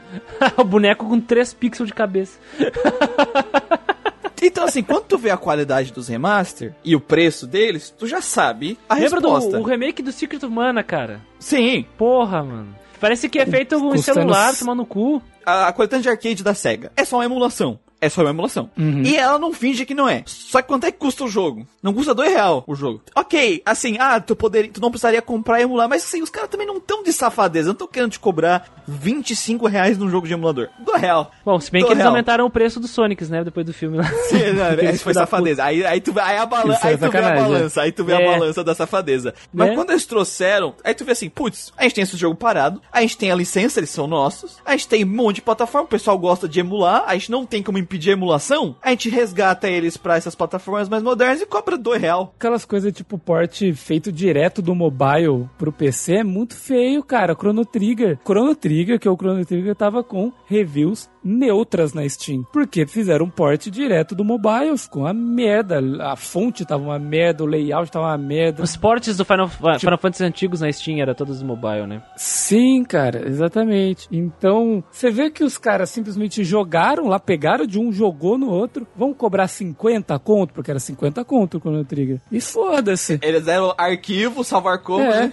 e foda-se. O aquele que não deve ser nomeado, o. Beleza que teve um trabalho em cima ali, né? do- Dos modelos modelos, mas os caras lançaram lá cobrando 90 conto, mas o bagulho cheio de problema. O pessoal falou que o FPS do jogo 90 conto, cara. era pior que do PS1. Nos consoles tá mais caro. É, na Steam tava 90 conto. Ah, na eShop tá 104 no Brasil. Ah, não tá muito diferente. 104. E eu lembro que tava, tava conhecendo lá no, num grupo que o Manuel colocou, a gente tinha um conhecido nosso, que ele adorava esse jogo. E ele não tava querendo comprar. O cara, tipo, é fissurado por, pelo, pelo aquele que nós chamamos. Ele adora, de paixão, ama, faz 100% do jogo. Não queria comprar, por quê? Porque o jogo tava cagado. Quando é que o cara decidiu comprar? Quando saiu um patch feito por fã. Puta merda. Feito pela comunidade. A comunidade fez um patch corrigindo, aí ele comprou e tava jogando de sorriso orelha a orelha. Tipo assim, a empresa não, não se mobilizou nem pra fazer patch pra arrumar. Teve que ser os fãs que arrumaram, sabe? Uma das propagandas nesse remaster do, do aquele que não ser nomeado é o, ah, o outro jogo, né? O visual O novel. Radical Dreamers. O Radical Dreamers. Só que assim, Isso. o Radical Dreamers é a primeira vez que veio pra nós. É. O Radical Dreamers, ele já era pra ter sido uma, tido uma versão pra nós no PlayStation 1, junto com aquela, aquela coletânea Final Fantasy VI, Chrono Trigger. Era pra, Anthology, é, né? Mythology. Era pra ter o Radical Dreamers. Por que, que o Radical Dreamers não veio pra gente? Ah, Porque o, o- quem fez A merda. quem fez o jogo não é o Muriel que não gosta, não é o Gustavo que não gosta, não é o Manuel que não gosta falando. Quem fez olhou pra aquilo. Esse jogo é uma Achou merda. uma merda. a merda. Eu Que parecia tenho vergonha merda. da merda que eu fiz. Não quero que lancem porque o próximo jogo que eu vou fazer, eu vou pegar isso e vou melhorar. E se a versão melhor é aquilo, eu não quero nem ver o, o que o cara achou merda. Não querem nem encostar. E aí o que acontece? Então, assim, a pessoa já não veio lá pra trás porque a pessoa que criou tinha vergonha. Esse negócio de falar que é uma merda, ele falou em entrevista, tá? Não é. Não é terra, ó, ó, não é terraplanismo do RPG. É, não é terraplanismo Ó, do RPG. É, E ele queria fazer direito da próxima vez. Ele achou que ele contou a história mal, ele achou que ele contou a história de uma forma merda, ele queria fazer melhor. E aí ele não queria que saísse porque ele queria, ele queria que as pessoas jogassem só a versão boa daquilo que ele queria fazer. Então, o próprio, ah, aquele que não deve ser nomeado, é a tentativa de ele fazer jus aquilo que ele queria fazer no outro jogo. E aí, na época, a- a- as pessoas responsáveis pela esco- escolha desses jogos respeitaram a, a- esse- decisão criativa desse diretor de não trazer de volta aquele trabalho. E aí o que acontece no remaster? Quem tá lá? Meu Deus, Radical o jogo que a pessoa que criou acha uma merda. Como uma propaganda Os de um. sonhadores Como uma radicais. propaganda de um adendo maravilhoso ao conteúdo. Porque é isso que tá na propaganda do, do Radical Dreamers quando foi lançado junto. Uma adição, né? Uma adição. Então, tu vê que a Square, ela tá no balanço do estou fazendo isso de qualquer jeito pelo capitalismo. Ponto. Não é resgate histórico Sim. porque por uma questão criativa, por uma questão Foda. porque tem a galera que fala que tem que trazer esses remaster e elas estão falando certo pra garantir que essa história, essa produção humana cultural que são os jogos eletrônicos mantenham se mantenham existentes para que todo mundo possa Tá no futuro poder jogar um jogo de NES num PC de 50 anos no futuro, para que as pessoas esse acervo cultural não se perca. Então tá certo. Só que Sim. não é isso que a Square quer. Bom, pe- pe- pelo menos em, em alguns projetos, né? Porque, por É exemplo. nos projetos mais recentes, né, que a gente tem visto É. assim. Não dá para colocar, é que assim, não dá para ser generalista e dizer que todos os projetos estão sendo feitos dessa forma. Pensa no Trials of Mana, pensa no Trials of Mana. É, ma- Mas mesmo o Pixel Remaster, que é uma boa ideia, veio num preço que pra mim é muito fora. Muito fora. Não, não, pra, pra nós É, brasileiros estamos na merda aí, cara. O, o 1 e o 2 até que parecia que era mais barato. Acho que a partir do 3, no 1, 2 e 3 acho que tava um preço, o 4 já Sim, tava outro. 4, 5, Mano, 6 vão ter outro preço. 70 conto no, no, no Final Fantasy de 4, cara? é que importante que eu essa? deixe claro que é o seguinte, ó. Eu posso falar isso do Trials of Mana, mas é o seguinte: ele saiu não perfeito, ele saiu problemático. Porque eles não liberaram dinheiro suficiente pra ele resolver problemas que estão escancarados também. E isso pode ser pela questão que a gente tava falando da Square mesmo. Pra onde eles estão direcionando o dinheiro, pra onde eles acham que vai tirar mais. Vai explorar mais essa nostalgia. Parece que o Trials of Mana foi tipo um projeto da equipe lá e os caras não liberaram dinheiro suficiente pros caras. Nem pra fazer o movimento da boca dos bonecos direito. A, a forma que eles se expressam tava parecendo, sei lá, aqui no Hearts 1, sabe? Travado, Tava travado. travadíssimo, travadíssimo. Jogo de, de, de PS2 fazendo melhor. Jogo de PS2 fazendo melhor. O, o Sora Leão é mais expressivo.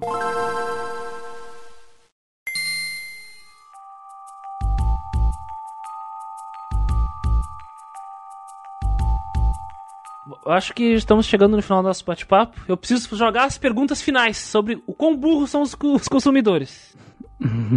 a questão é: como a cultura dessa nostalgia pode ser problemática pelo escopo dos consumidores, né? Os fãs, eles ignoram e evitam produtos mais recentes por causa dessa nostalgia? O Guido comentou do Tony Hawk. Mas será que nos os RPGs acontece isso? Cara, eu, eu acho que sim. No, no caso dos RPGs ainda, tem um monte de jogo que saiu. Eu acaba que tem pessoas que, tipo assim, quando eu vejo pessoas falando que na época dela o jogo era melhor, sabe? Aquele papo de, ah, no tempo dos militares, sabe?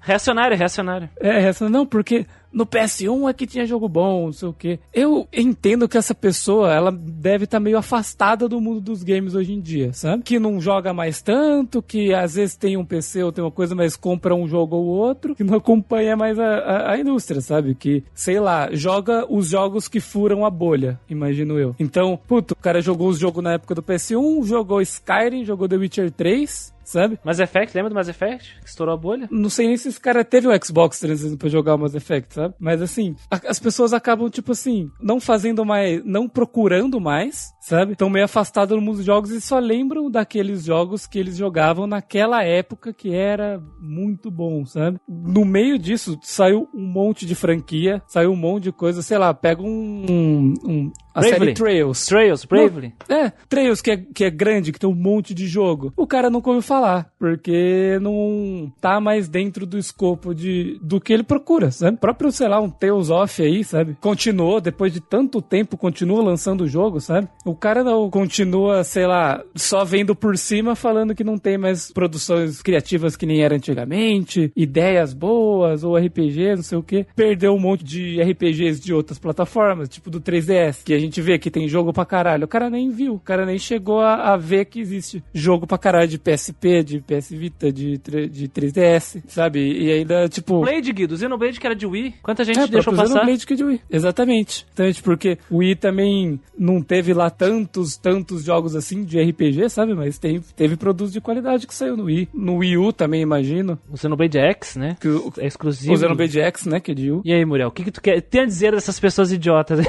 é, primeiro eu tenho que falar, trazer um outro, um outro ponto que é a galera que usa a nostalgia para dizer que o jogo novo dele é bom e as pessoas só não gostam por causa da nostalgia do passado. Ah, é, sim, Tem também. um argumento contrário que é muito bom, por exemplo, eu vejo muito nas comunidades. Cara, Final Fantasy 13 é muito bom, só não gosta porque causa da tua nostalgia. E aí é a seguinte, gente, os Final Fantasy de PS1, a maioria não era lá essas coisas, e nem o Final Fantasy 13, isso, só é. pra começar. Nenhum deles é bom. Sim, a, a, questão é que, um, tem muita gente que tem isso. Né? A gente vê hoje Final Fantasy XVI saiu. Já tem gente que vai, gente dizendo que vai ser uma merda porque não é, sei lá, turno. É. Pelo amor de Deus, uh, gente, supera. Supera já passou, né? Esse, é, trem, esse trem já, já partiu faz muito e, tempo. A, nós aqui do Grande Cast, vocês sabem, nós amamos RPG por turno e não é que a gente tá falando que não... A gente tá atacando RPG por turno falando isso, mas, mano, primeiro, um jogo ser action não faz ele ruim. Um jogo Sim. action vai ser ruim quando ele é um action ruim. O que acontece bastante, do mesmo jeito que a maioria dos jogos por turno também não são bons. É. Né? Então, Sim. é aquilo tem muita gente que realmente tem essa nostalgia, mas eu acho engraçado que tem gente que usa essa, essa, essa questão de nostalgia de algumas pessoas para defender a própria nostalgia do jogo novo dela, tá ligado? Não só um escudo, mas também é, uma lança que fica pinicando lá. É, é, uma arma. E a questão é que nem a gente falou no começo. Rejoga, joga, é, joga mais coisa. É, vai atrás, pesquisa. Ah, essa franquia eu gostei. A Shin Megami Tensei parece legal. Joguei o 5. Gostou do 5? Joga o 4. Joga o 3. Teve o Survivor, Persona. Teve o Survivor. Vai jogando outros. Veja quanto jogo tem no guarda-chuva de Shin Megami Tensei. De Shin é, Megami é, infelizmente né? não dá pra jogar tudo, a gente tem que escolher. Mas, é assim, então uhum. escolha o que tu quer. Eu não tô obrigando ninguém a, a jogar o que que eu quero que você jogue, né? Apesar de as minhas escolhas sempre foram melhores, né? Nossa, sempre estraga o próprio argumento, né? É, a, a, a, tipo assim... Cagou, cagou. a questão é a seguinte, tenta não ficar na bolha da indústria, no que a indústria quer que você jogue, no que tá em alta, no que as pessoas falam. Por isso que também tem a revolta dos exclusivos agora, porque o pessoal só joga o que tá em alta, né? O que a pessoa quer, é o momento, ah, é o jogo do momento. Tenta ver o que, que o que, que tu gosta em jogo e tenta correr atrás de jogos que tem as coisas que tu gosta, porque tu começa a achar mais coisas diferentes. Eu acho que uma das coisas uhum. que a gente uhum. tem que fazer, que é a proposta do Grandcast, é a proposta que sempre foi do GeekQuest, desde a criação, é jogar coisas que a gente não jogou e rejogar as coisas que a gente jogou e fazer esse comparativo, né? E mostrar pras pessoas, mostrar pras pessoas. que é legal rejogar, que é legal conhecer coisas novas, mesmo que sejam antigas, deixou passar. Exatamente. Lá, e cara, uma coisa da nostalgia também que tá matando muito, que eu até fiquei quieto tempo esperando se o Gustavo ia trazer. Ai, ai, eu, eu, eu, tô, com, eu tô com uma coisa engatilhada aqui, será que é isso aí? Que é o esse jogo é inspirado em Chrono Trigger, mano. Isso, era isso, era isso, era isso. Me permite, me permite, por favor. Ó, eu, eu ia dizer o seguinte, eu ia dizer o seguinte. Manda ver, manda ver. Eu ia dizer o seguinte, ó. Nada hoje consegue recriar o sentimento de um tempo que agora só existe em lembranças, e essas lembranças estão cada vez mais idealizadas. Bom, eu acho que nada, né? É uma pergunta que tá aqui na pauta, eu acho que nada vai conseguir recriar, mas existe o mundo dos indies e dos pequenos produtores. Só que tem um problema. Eles também sequestram a nostalgia. Aí eles vão lançar o jogo deles e eles digam, e dizem lá: "O meu jogo, ele é igualzinho àquele jogo que tu amou lá na tua infância. Ele é igualzinho a Chrono Trigger. Ele é inspirado em aquele que não deve ser nomeado." Ele é o novo, o novo, o sucessor É muito bom. espiritual. O sucessor espiritual, é. A comunidade começou a fazer isso, né? Eles jogavam um joguinho de, pô, mano, esse jogo aqui é muito Earthbound, mano, joga aí. o Undertale, É, Undertale. é, Undertale, é, que assim, Undertale, de é. novo, o cara tem inspiração em Earthbound, óbvio.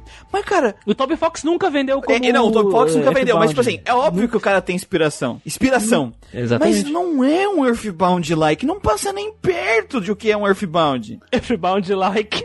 é o, o- aquele que a gente fez uma review do da demo, que é o, O- Odd é- Adventure. Esse, é o Esse é Earthbound like. muito mais Earthbound-like do que o Undertale. E assim, e aí o que aconteceu? Aí o cara recomenda dessa forma, Undertale. Pô, mas Undertale parece muito Chrono Trigger, né? Vai lá e bate isso. Se tu gosta de, Isso.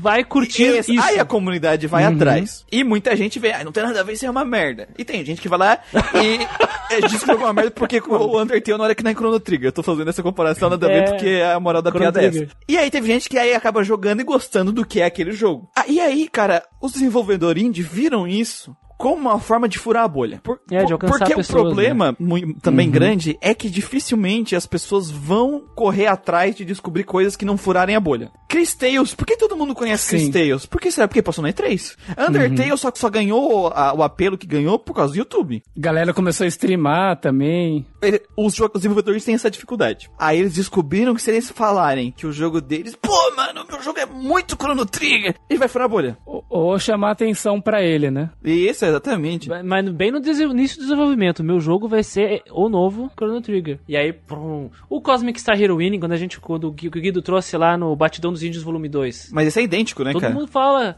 todo mundo fala que o Chrono Trigger é like. O Sea of Stars, que acho que nem saiu ainda. Sea of Stars, o, o próprio pessoal da. O pessoal do. Empresa, do, né? Do Sea of Stars tá ven- se vendendo em cima disso, né? Puta, Esse que é o problema. E o problema de Esse se que é vender o em forma problema. disso é que, assim, não é que o jogo que vai sair vai ser ruim. Só que, ai, cara, ele projeta uma expectativa com base no quê? Na, na, na? Na nostalgia. Nostalgia. Porque a pessoa, ela não. A gente viu isso no nosso podcast de Chrono Trigger, que é no primeiro ano, ele ainda tem vários problemas. A gente falou mais da mãe da Luca do que do jogo. Sim. Ah, mas, é importante cara, mãe da Luca. qualquer. e o- a gente falou, o jogo é excelente. Chrono Trigger é um jogo excelente, ponto. Mas ele tem problemas. Uhum. E ninguém fala disso. Mas ninguém fala dos problemas. E ele é sagrado. Ele é sagrado, ele mal. é. É o Jesus do RPG. Protegido pela nostalgia, é. O Sim. escudo é nostalgia. Se, se, se, se- a gente falar mal do, do Chrono Trigger, a gente, tá, a gente tá voltando no tempo, uma máquina do tempo, aparece eu, mulher e o Guido, abaixa as calças, assim, bem na, na frente daquela criancinha jogando Super Nintendo e caga em cima do Super Nintendo. Super Nintendo dela. Caga em cima da criança, entendeu? Joga cocô na cara da mãe dele que tá fazendo bolo pra ele lá, que ele vai lembrar do, do bolo. É, é, existe esse molde da nostalgia de, da perfeição daquele jogo. E quanto melhor o jogo, tipo, a qualidade do jogo de verdade, o jogo ser bom mesmo, mais difícil é a pessoa romper essa barreira da nostalgia. E sabe qual é o pior? O cara que tá, ah, uh, inspirado em Chrono Trigger, talvez, muitas vezes, possa cometer os mesmos erros que o outro jogo cometeu, só que as pessoas não enxergam que tem esses, esses erros no Chrono Trigger, mas vão enxergar nesse outro jogo. E fala, pô, esse jogo errou é isso, isso, isso. Mas o cara, o cara que tava fazendo, sim que se inspirou demais, talvez, um jogo, vai, vai copiar o erro porque ele vai estar copiando muito aquele jogo, vai apanhar por causa disso, e o outro jogo de base não vai, sabe? E foda-se. Exatamente. Por exemplo, teve um jogo que, assim, ele se fudeu muito, né? Que é o Indivisible. Eu ia falar do Indivisible. Porque o Indivisible, ele se vendeu como dois jogos. Kyria Profile Ah, Não, Like. sente. Não, gente, vamos voltar pro Indivisible. Combate de Valkyrie Profile, que é a parte de Valkyrie Profile que a galera tem uma nostalgia muito forte. O combate é legal, é, ele tem problemas, mas o combate é legal. É, enfim, nos 5 anos a gente comenta de novo. Tan, tan, tan. É, é, revisita. E a exploração de Super Metroid. O cara tá fudido. E aí, ele lança a demo. A demo. E a demo era legal pra caralho, a demo do jogo. Legal, era legal, demo era legal mesmo. Só que ele começa a criar essa expectativa. Porque assim, ele a pessoa, quando ela faz essa comparação, ela tá furando a bolha, ela tá usando a nostalgia, só que ela tá colocando a barra lá em cima em jogos Sim, ultra né? nostálgicos que as pessoas, assim, elas não esperam nem que o seu jogo seja no mesmo nível que o dele. Que o, ele não espera que seja no mesmo nível real daquele jogo. Elas vão querer que ela seja no mesmo nível da nostalgia que ela tem por aquele jogo. Do sentimento que a gente comentou lá no começo. Lá do começo. Aquele sentimento lá do começo. É aquela coisa de nostalgia, né? Com base na saudade, na lembrança. E essa lembrança fica cada vez mais idealizado, né? Fica cada vez mais idealizado. E nunca, nunca, nunca vai ser aquela idealização. Porque tudo que a gente tem aqui, ó, idealizado, vai ser sempre melhor que a realidade. Sempre. O legal é que assim, o Chrono Trigger é um RPG mega simples, o combate dele é legal porque ele é bem equilibrado e os inimigos são bem feitos. Então, as mecânicas de gameplay dele são comuns. Do Valkyria Profile é um negócio mais raro. É, não saiu mais RPGs assim, né? Tipo, só que aí que é o foda, que saiu mais RPG assim, só que as pessoas não conseguem furar a bolha. Tem os outros é, RPG lá do, do DS, inclusive que o Manuel gosta pra caralho, que é os Robot Wa- É o, a- sim, do, da Monolith Endless Soft. Frontier. É, Endless Frontier. Eles são tudo nessa pegada. Nan- O Namco Cross Capcom, né? E o foda é que nem o próprio Valkyria Profile novo vai ser assim. Nem o novo. Eles vão por uma gameplay de action mais popular, sabe? Então, Alcança mais, alcança mais. Então, é, o, por- o, Trail- o Trails novo, né? Tu pode escolher Trails se é novo, action é. ou não. por exemplo, ah, tão, tá um burburinho aí de ah, remake de Parasite Eve, não sei o que. Tá um rumorzinho aí. Vai sair um jogo action.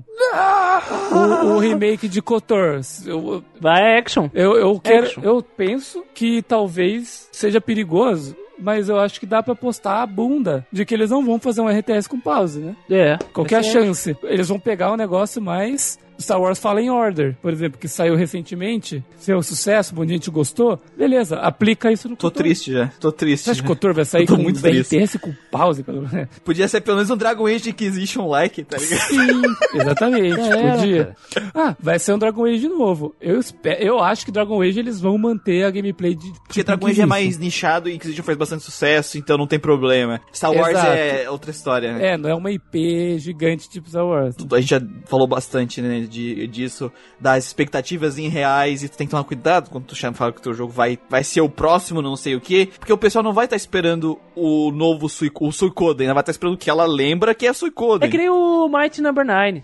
Além da questão de terem aplicado terrivelmente o dinheiro que eles ganharam, que eles ganharam dinheiro pra caralho, o pessoal queria a experiência que eles tinham jogando Mega Man, cara. E não tiveram nenhum, nenhum dos dois. Sim. Nenhum jogo de qualidade de a AAA, nem, nem a, a nostalgia. Perderam os dois. Eu ainda acredito que o Eiyuden Chronicles tá no caminho mais da arte que Eu do também, lucro, eu também. assim, no Não, não, com de, certeza, tipo, com certeza. É que no caso do Might Number 9, é, é, é que assim, eles não faziam ideia de como faz, é, manejar o orçamento de um jogo. É, é.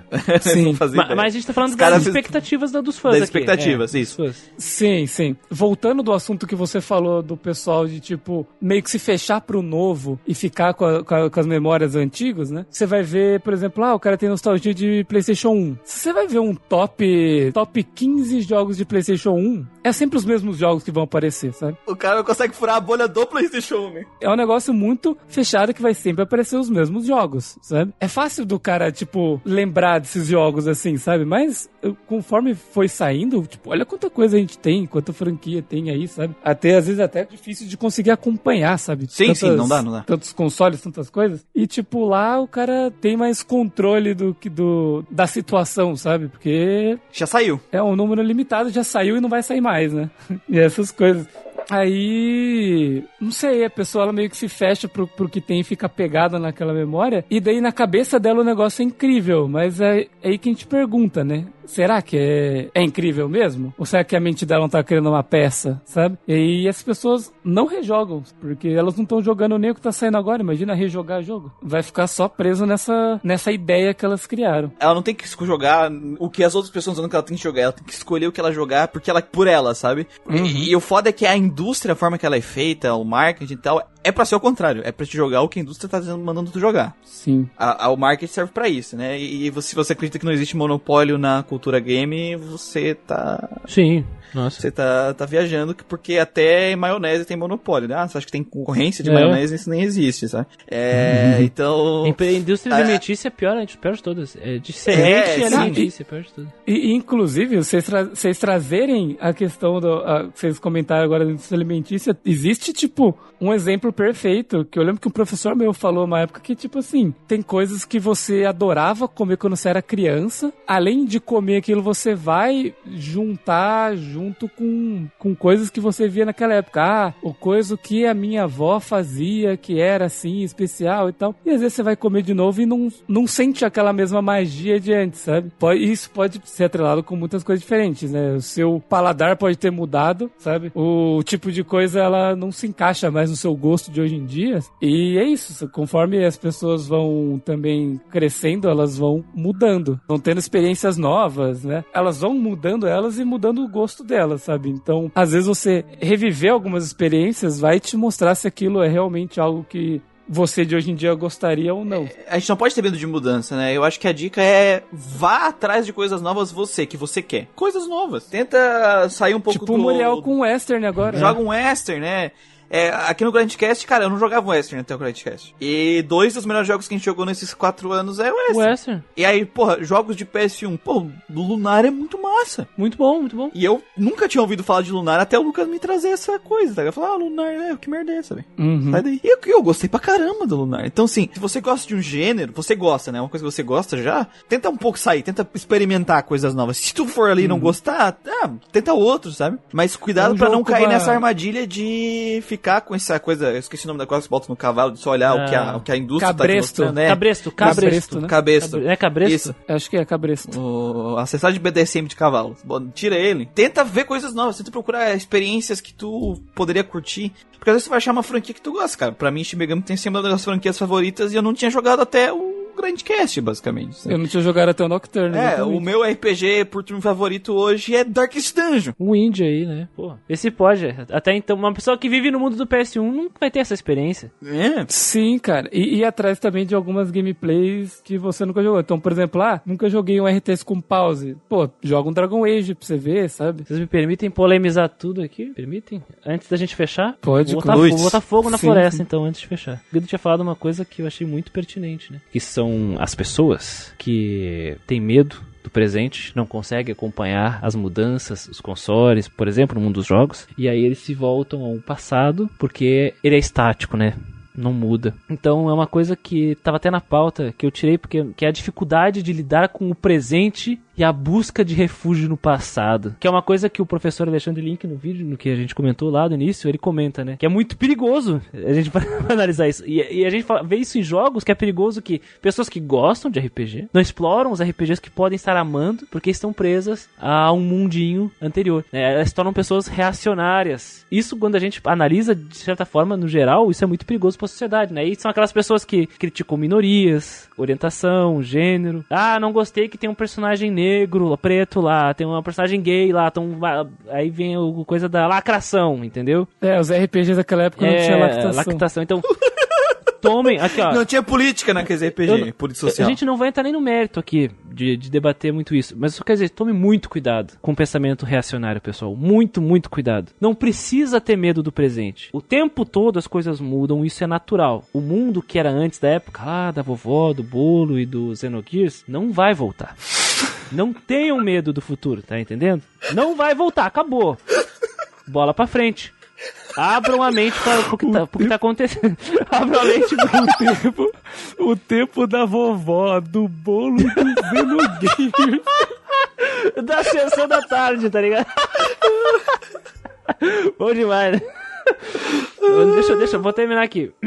Por favor. Bola pra frente, abra sua mente pros conceitos novos, pro mundo que tá se transformando, porque só assim nos tornamos pessoas melhores. E é o que nós aqui no Gladcast buscamos. É por isso que a gente joga RTS com pause, a gente joga ah, Western, a gente joga todo tipo de coisa. MMO shit, como dizia o Manuel.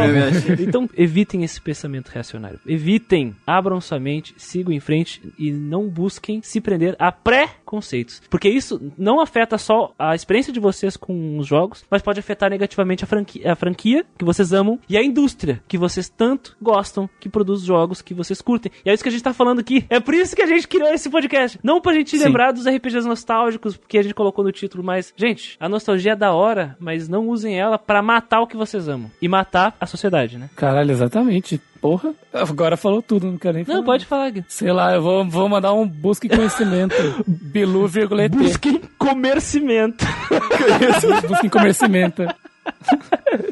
Cara, eu peguei um jogo indie aí que o Gustavo vai começar a comemorar aí, que eu vou falar dele aqui. Uh, Ara, e Ara, comecei Ara. a jogar Ara, Ararafel. É, Ararafel. Ara, já, Ararafel. já, já farejei. Mano, cara, eu joguei, eu não, infeliz, eu, tipo, eu tô tipo assim, mano, eu não tive mais tempo de jogar, eu tô triste, tá ligado? Porque eu simplesmente fui lá, olhei modos de dificuldade, botei no máximo, ele tava escrito assim, é pro Muriel. Tava escrito assim, tá, tava escrito, botei. Cara, maravilhoso. Aí eu comecei a entrar na cidade e cada, cada detalhe que os caras colocaram, e às vezes as pessoas deixam de jogar um jogo desse porque, ah, é RPG Maker like, né? É. Olha, é, olha dessa forma, sabe? É, o preconceito contra desenvolvimento, desenvolvedores já é tipo, pô, o NPC da cidade é melhor que protagonista de jogo aí que a gente jogou aqui no Grande Oh, Então, Cara, é tipo assim. o, o Gustavo também tá jogando o Biluguinha lá, né? É, o Biluguinha. Cara, é cara que sabe escrever enredo, sabe escrever personagem, sabe fazer interação entre personagens, sabe? Tendo uma oportunidade de fazer um jogo. É tipo, ah, é um cara que eu acredito, ou o cara ou a equipe, que poderia muito bem estar produzindo coisas de alto orçamento, de alto nível, porque os caras mostram que tem competência, que sabe escrever enredo, sabe escrever personagens, sabe fazer interação interessante, sabe? Porque é o segundo jogo dos, dos caras que eu jogo que eu olho e falo, caralho, que legal que é isso aqui, que gostoso que acompanha essa, essa conversa, sabe? Diferente de outros jogos que a gente já jogou aqui, que era tipo, o currículo Deus, Lattes por favor, parem.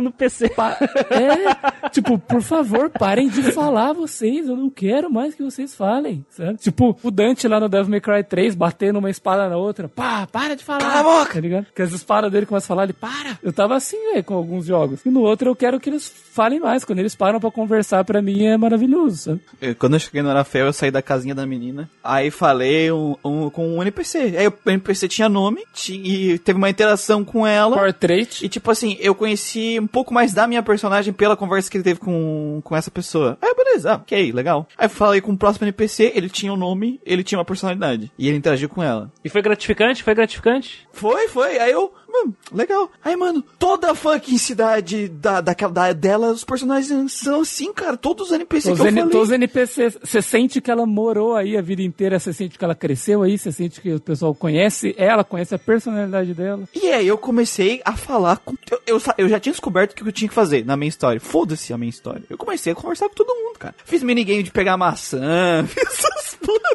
Cara, procurei gato da, da menina que o gato tinha sumido, não sei o que. Cara, ô, mulher, aquele torneio de arco lá da história, mano, eu, eu joguei umas 5 horas antes de ir pro torneio de arco, tá ligado? É, eu tô nessas, cara, porque assim, eles me cativaram na primeira cidade porque tem amor ali. Eles criaram cada NPC. Aquela cidade é micro criada, sabe? A cultura, e tu vê o lore, é uma ilha que flutua. É uma ilha flutuante. Aí eu penso, pô, faltou um corrimão nessas casas, né? Porque tem uns.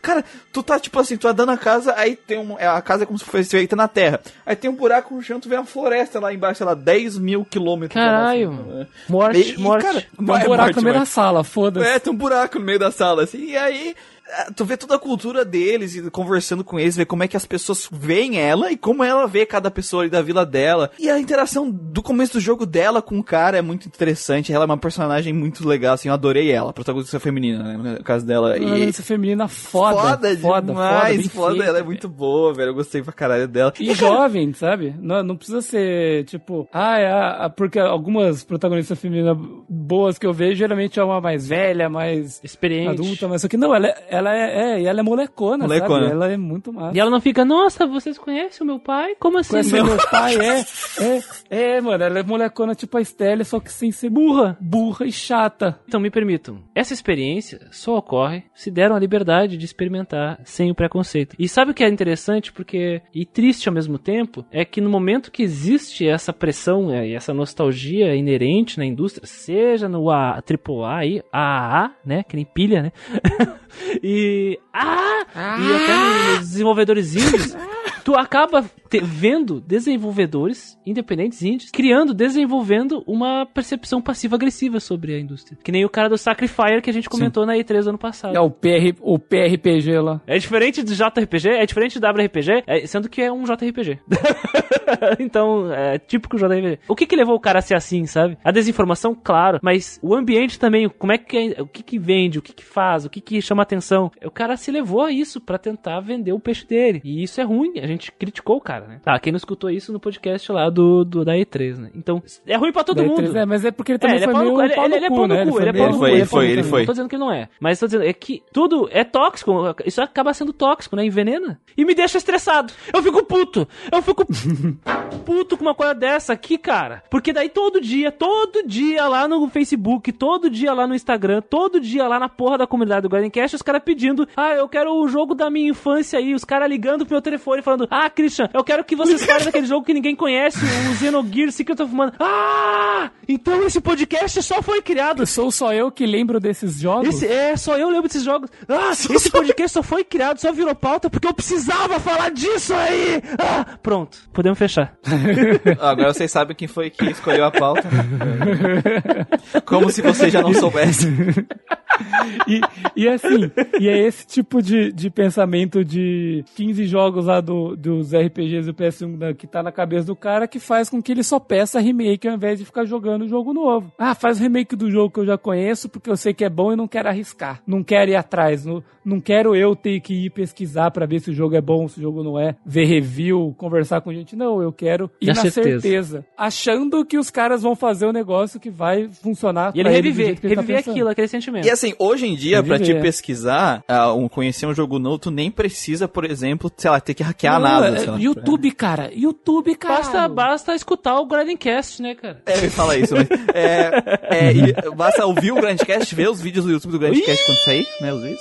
E, e é, a Steam tem uma coisa chamada lista de descobrimento. Que vocês não tem que ficar do- tão doentio nela que nem eu, ao ponto do- da Steam falar, acabou, cara, não tenho mais o que te mostrar. Que isso. Para, pelo amor de É, a Deus. Steam mandou essa pra mim uma vez. Cara, a gente não tem mais. Eu te mostrei meu, meu catálogo inteiro. A Steam falou isso pra mim. Cara, não tem mais pra te recomendar. Acabou, acabou, acabou. Acabou!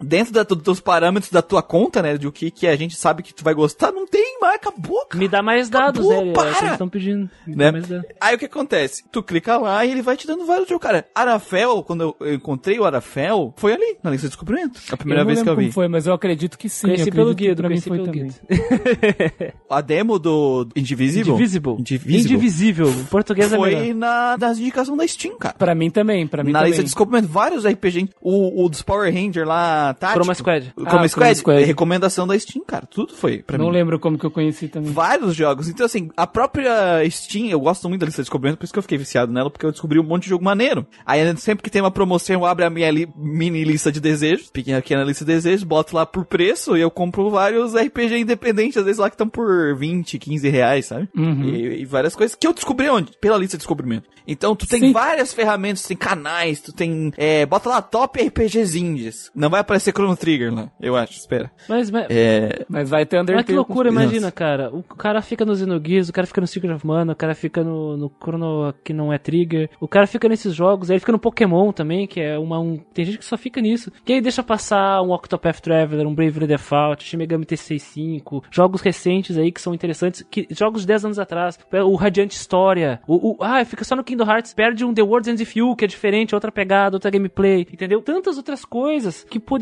talvez, abrir a mente do cara, fazer ele questionar, até mesmo aprender coisas novas, ah, fazer novos amigos, ah, encontrar novos horizontes. E eu fico bem chateado com isso. Porque não é à toa que o Grindcast existe para isso, né? Para remediar esse mal. Né? Nós somos a Esse vacina, mal. nós somos a vacina!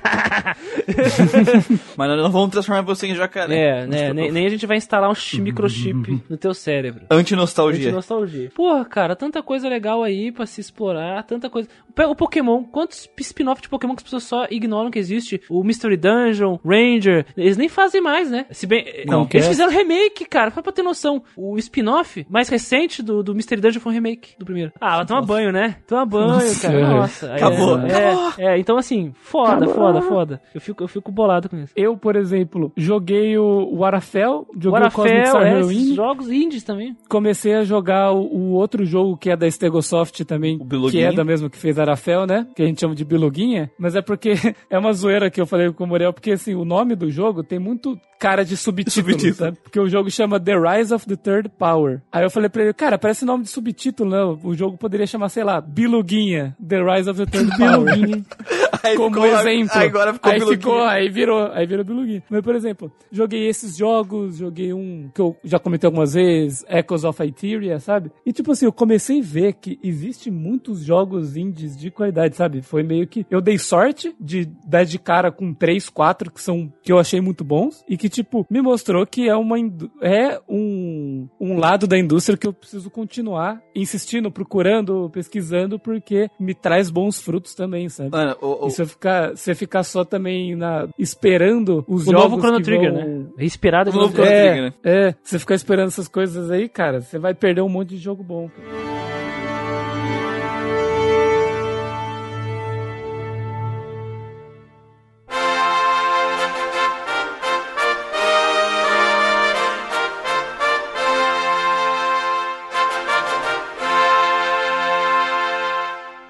Gente, se vocês tiverem a opinião de vocês sobre nostalgia, quiser deixar aqui, dizer que vocês estão errados, nostalgia é a melhor coisa do mundo, é a melhor droga que tem. Quais são os RPGs nostálgicos de vocês? Quais são os RPGs nostálgicos? Deixa aí nos comentários. Vocês comiam um bolo na casa da vovó jogando Xenogears? Nossa. Essa é a questão que não quer calar. É, o silêncio de vocês é ensurdecedor. Então você pode deixar comentários na descrição desse podcast em geekquest.org barra grandcast vai ter o link do podcast. Você pode mandar e-mails para contato arroba geekquest.org. Você também pode deixar um comentário nas redes sociais. No Instagram, eh, Alvanista, você acha a gente por Arroba Grandcast. Grindcast. O Twitter eu estou tentando recuperar, mas o Elon Musk só devolveu a conta pra racista e fascista, pra É verdade. que... É verdade. É, é, eles bloquearam porque ah, alguns de nós provavelmente vão tentar entrar e eles olharam, ah, esse pé aqui é meio suspeito, o cara gosta de pé, né? Pé. E bloquearam, é, pé é muito perigoso. Esse Fascismo tá de boa, pé não dá não. É, É e tipo aí, assim, o cara olha, ah, o cara tentou logar de Santa Catarina, depois, ah, o cara tentou logar do, do estado de São Paulo, e aí? é, bloqueou, bloqueou. Só pode, fa, fascista e racista tá de boa, agora isso aí, Tem isso que não- pintar não, tua pele de laranja, aí eles deixam tu voltar. Bota a peruca. Eu tô, a gente tá tentando recuperar, então o Twitter tá parado por causa disso. É. Porque a gente não tá conseguindo recuperar a conta. Ah, usa o processo lá de é, pedir recuperação. Tenta- Eu tento clicar no botão de mandar, ele não funciona. Então, é só muito ruim o sistema de recuperação do Twitter, cara. Muito ruim. Ele, ele simplesmente não, não está funcionando. Eu mandei abrir um pedido, chamado, e não responderam o chamado. Então tá- Estamos, tá estamos complicado. vacinados com um monte de empresa que caga pra gente, né, ô Muriel? Isso. É o servidor do podcast, é a Twitch, às vezes Os caras também. estão nem aí, então... Empresário, Então não tem cara, Twitter. empresário, é isso aí. No Facebook você pode deixar seu comentário em GeekQuest, que é a nossa página. No mais, se você quiser mais interação aí com a comunidade RPG, temos o grupo RPGeiros do Grandcast no Facebook e no Discord, links aqui na descrição. No mais, se você quiser ajudar esse podcast, além de dar seu feedback, você pode apoiar a gente no PicPay ou no Padrinho, links aqui, com vários benefícios, né? Um real sempre ajuda, mas, né, doando a partir de cinco reais você ganha direito de voltar nos jogos que vão ganhar podcast no outro ano. Seis deles, né? Seis dos podcasts, você decide. Vai né? estar aberto até setembro programa- a votação. Isso, aquele programa da Globo lá, você decide. Você decide. É, Coisa nostalgia de, coisa total. de velho isso aí, cara. Isso aí é coisa de velho, ninguém vai entender essa Os referência. jovens não entendem. Doando a partir de 15 reais você ganha acesso a um grupo do Telegram e acima de 30 reais você tem acesso ao exclusivão. Pra quem não sabe, já tem três, dois podcasts liberados. Acho que quando sair esse podcast já vai ter o terceiro liberado pra, pra galera Sim. geralzona ouvir os, a plebe, né? Que tem que esperar um tempo. aí.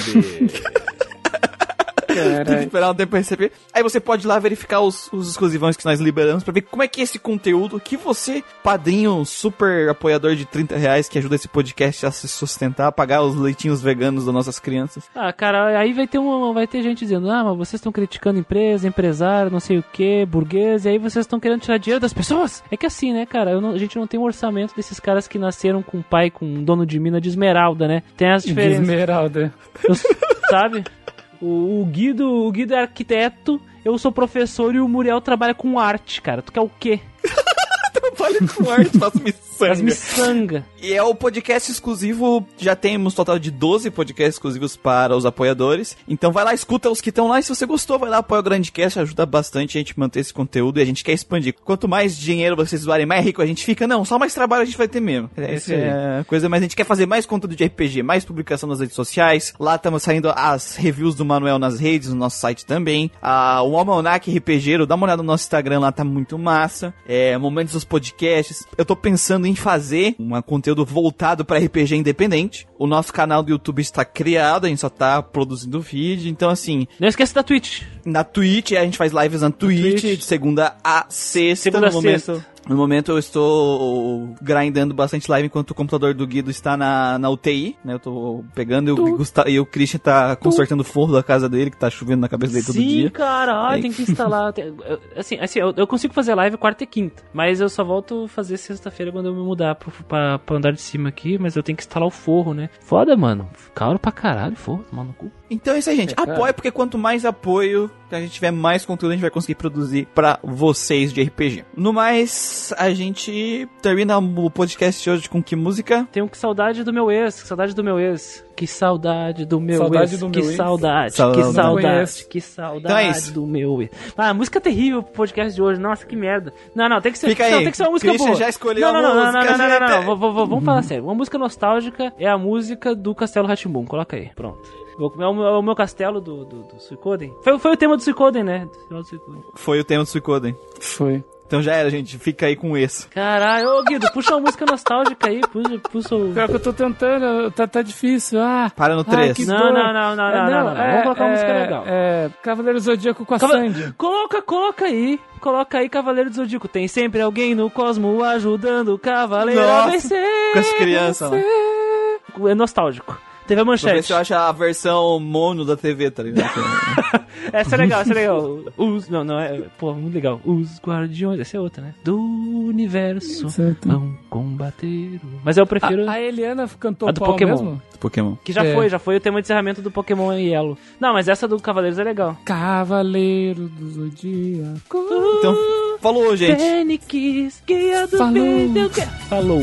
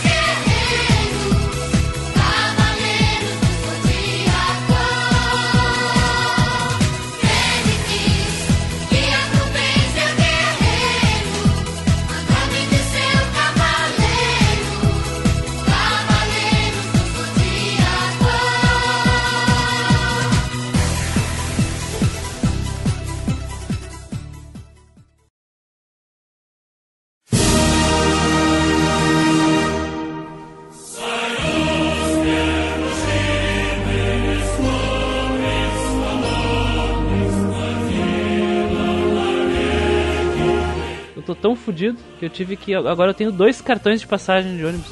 Ah, é? Eu lembro que você falou que deu pau num dia lá.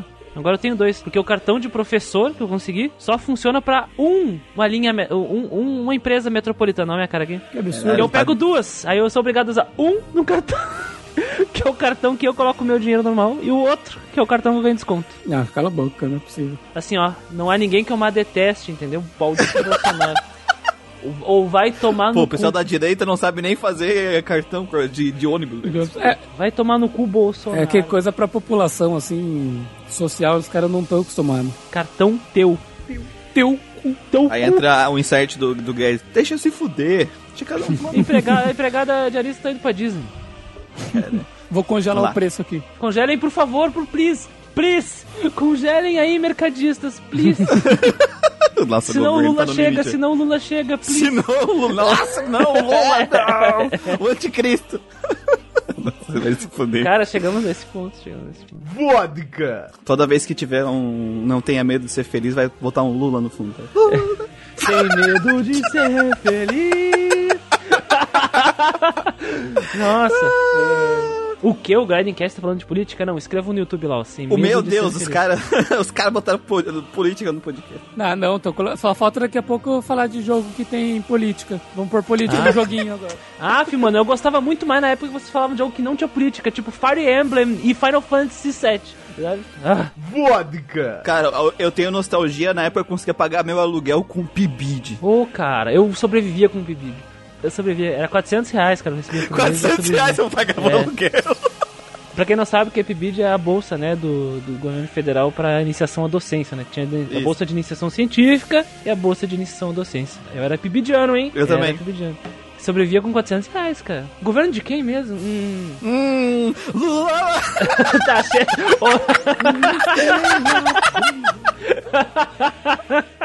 Os caras não param, né, velho?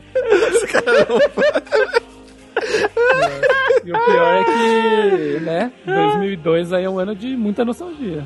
Nostalgia, nostalgia, nostalgia. Copa do Mundo. Copa, Copa do, do Mundo. Pen- o Penta, o Penta e o Lula, olha que combo mar- maravilhoso. É, parece que voltamos 2002, né? Ai, ai. Por muitos motivos, o Grindcast 52, olha só, RPGs Ó. nostálgicos. É, RPGs nostálgicos. Faz sentido, hein? Ai, ai. 2002, 2022 é Grindcast 52. Olha só, Boa. olha só. Vodka. Nostalgia TV Globinho. Volta TV Globinho! Volta, ter É, nossa! nostalgia, né? Olha, do jeito que tá, vai ser a TV Gloquinha, né? Gloquinho. Tá ok? A família Armas. Já viu, já viu essa, essa sketch da família Armas? Tararara. Família. Pô, pô, tararara. Tararara. Legal, legal, legal. Procura depois no YouTube. Vai ser a TV, TV Recordzinho. Recordzinho. É só pica-pau e eu- todo mundo deu crise. Vodka. Assim, o Sakaguchi era excelente, só tinha ideia maravilhosa, era... nunca errou. Não. Não. Mas era melhor quando tinha o Sakaguchi, é tipo Lula. Ruim sem ele, pior sem ele. Caralho, Meteu velho, essa, Sakaguchi meteu é essa. tipo Lula. Caralho.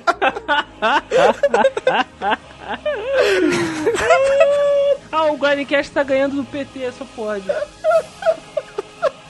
Vou manter essa, vou meter essa, mano. Vou meter essa. o Gustavo perdeu demais agora. Muda a sua introdução. Não, não, não, não. Tem que manter. Quem chega aqui escuta. Porque senão não entende o Não, que sim, eu sim, sim, sim. Porra, porra, porra, porra. Essa, essa, é- Imagina, vai falar de nostalgia. Fala, galera, aqui é o Muriel e o Sakaguchi com o Lula. Do nada. né?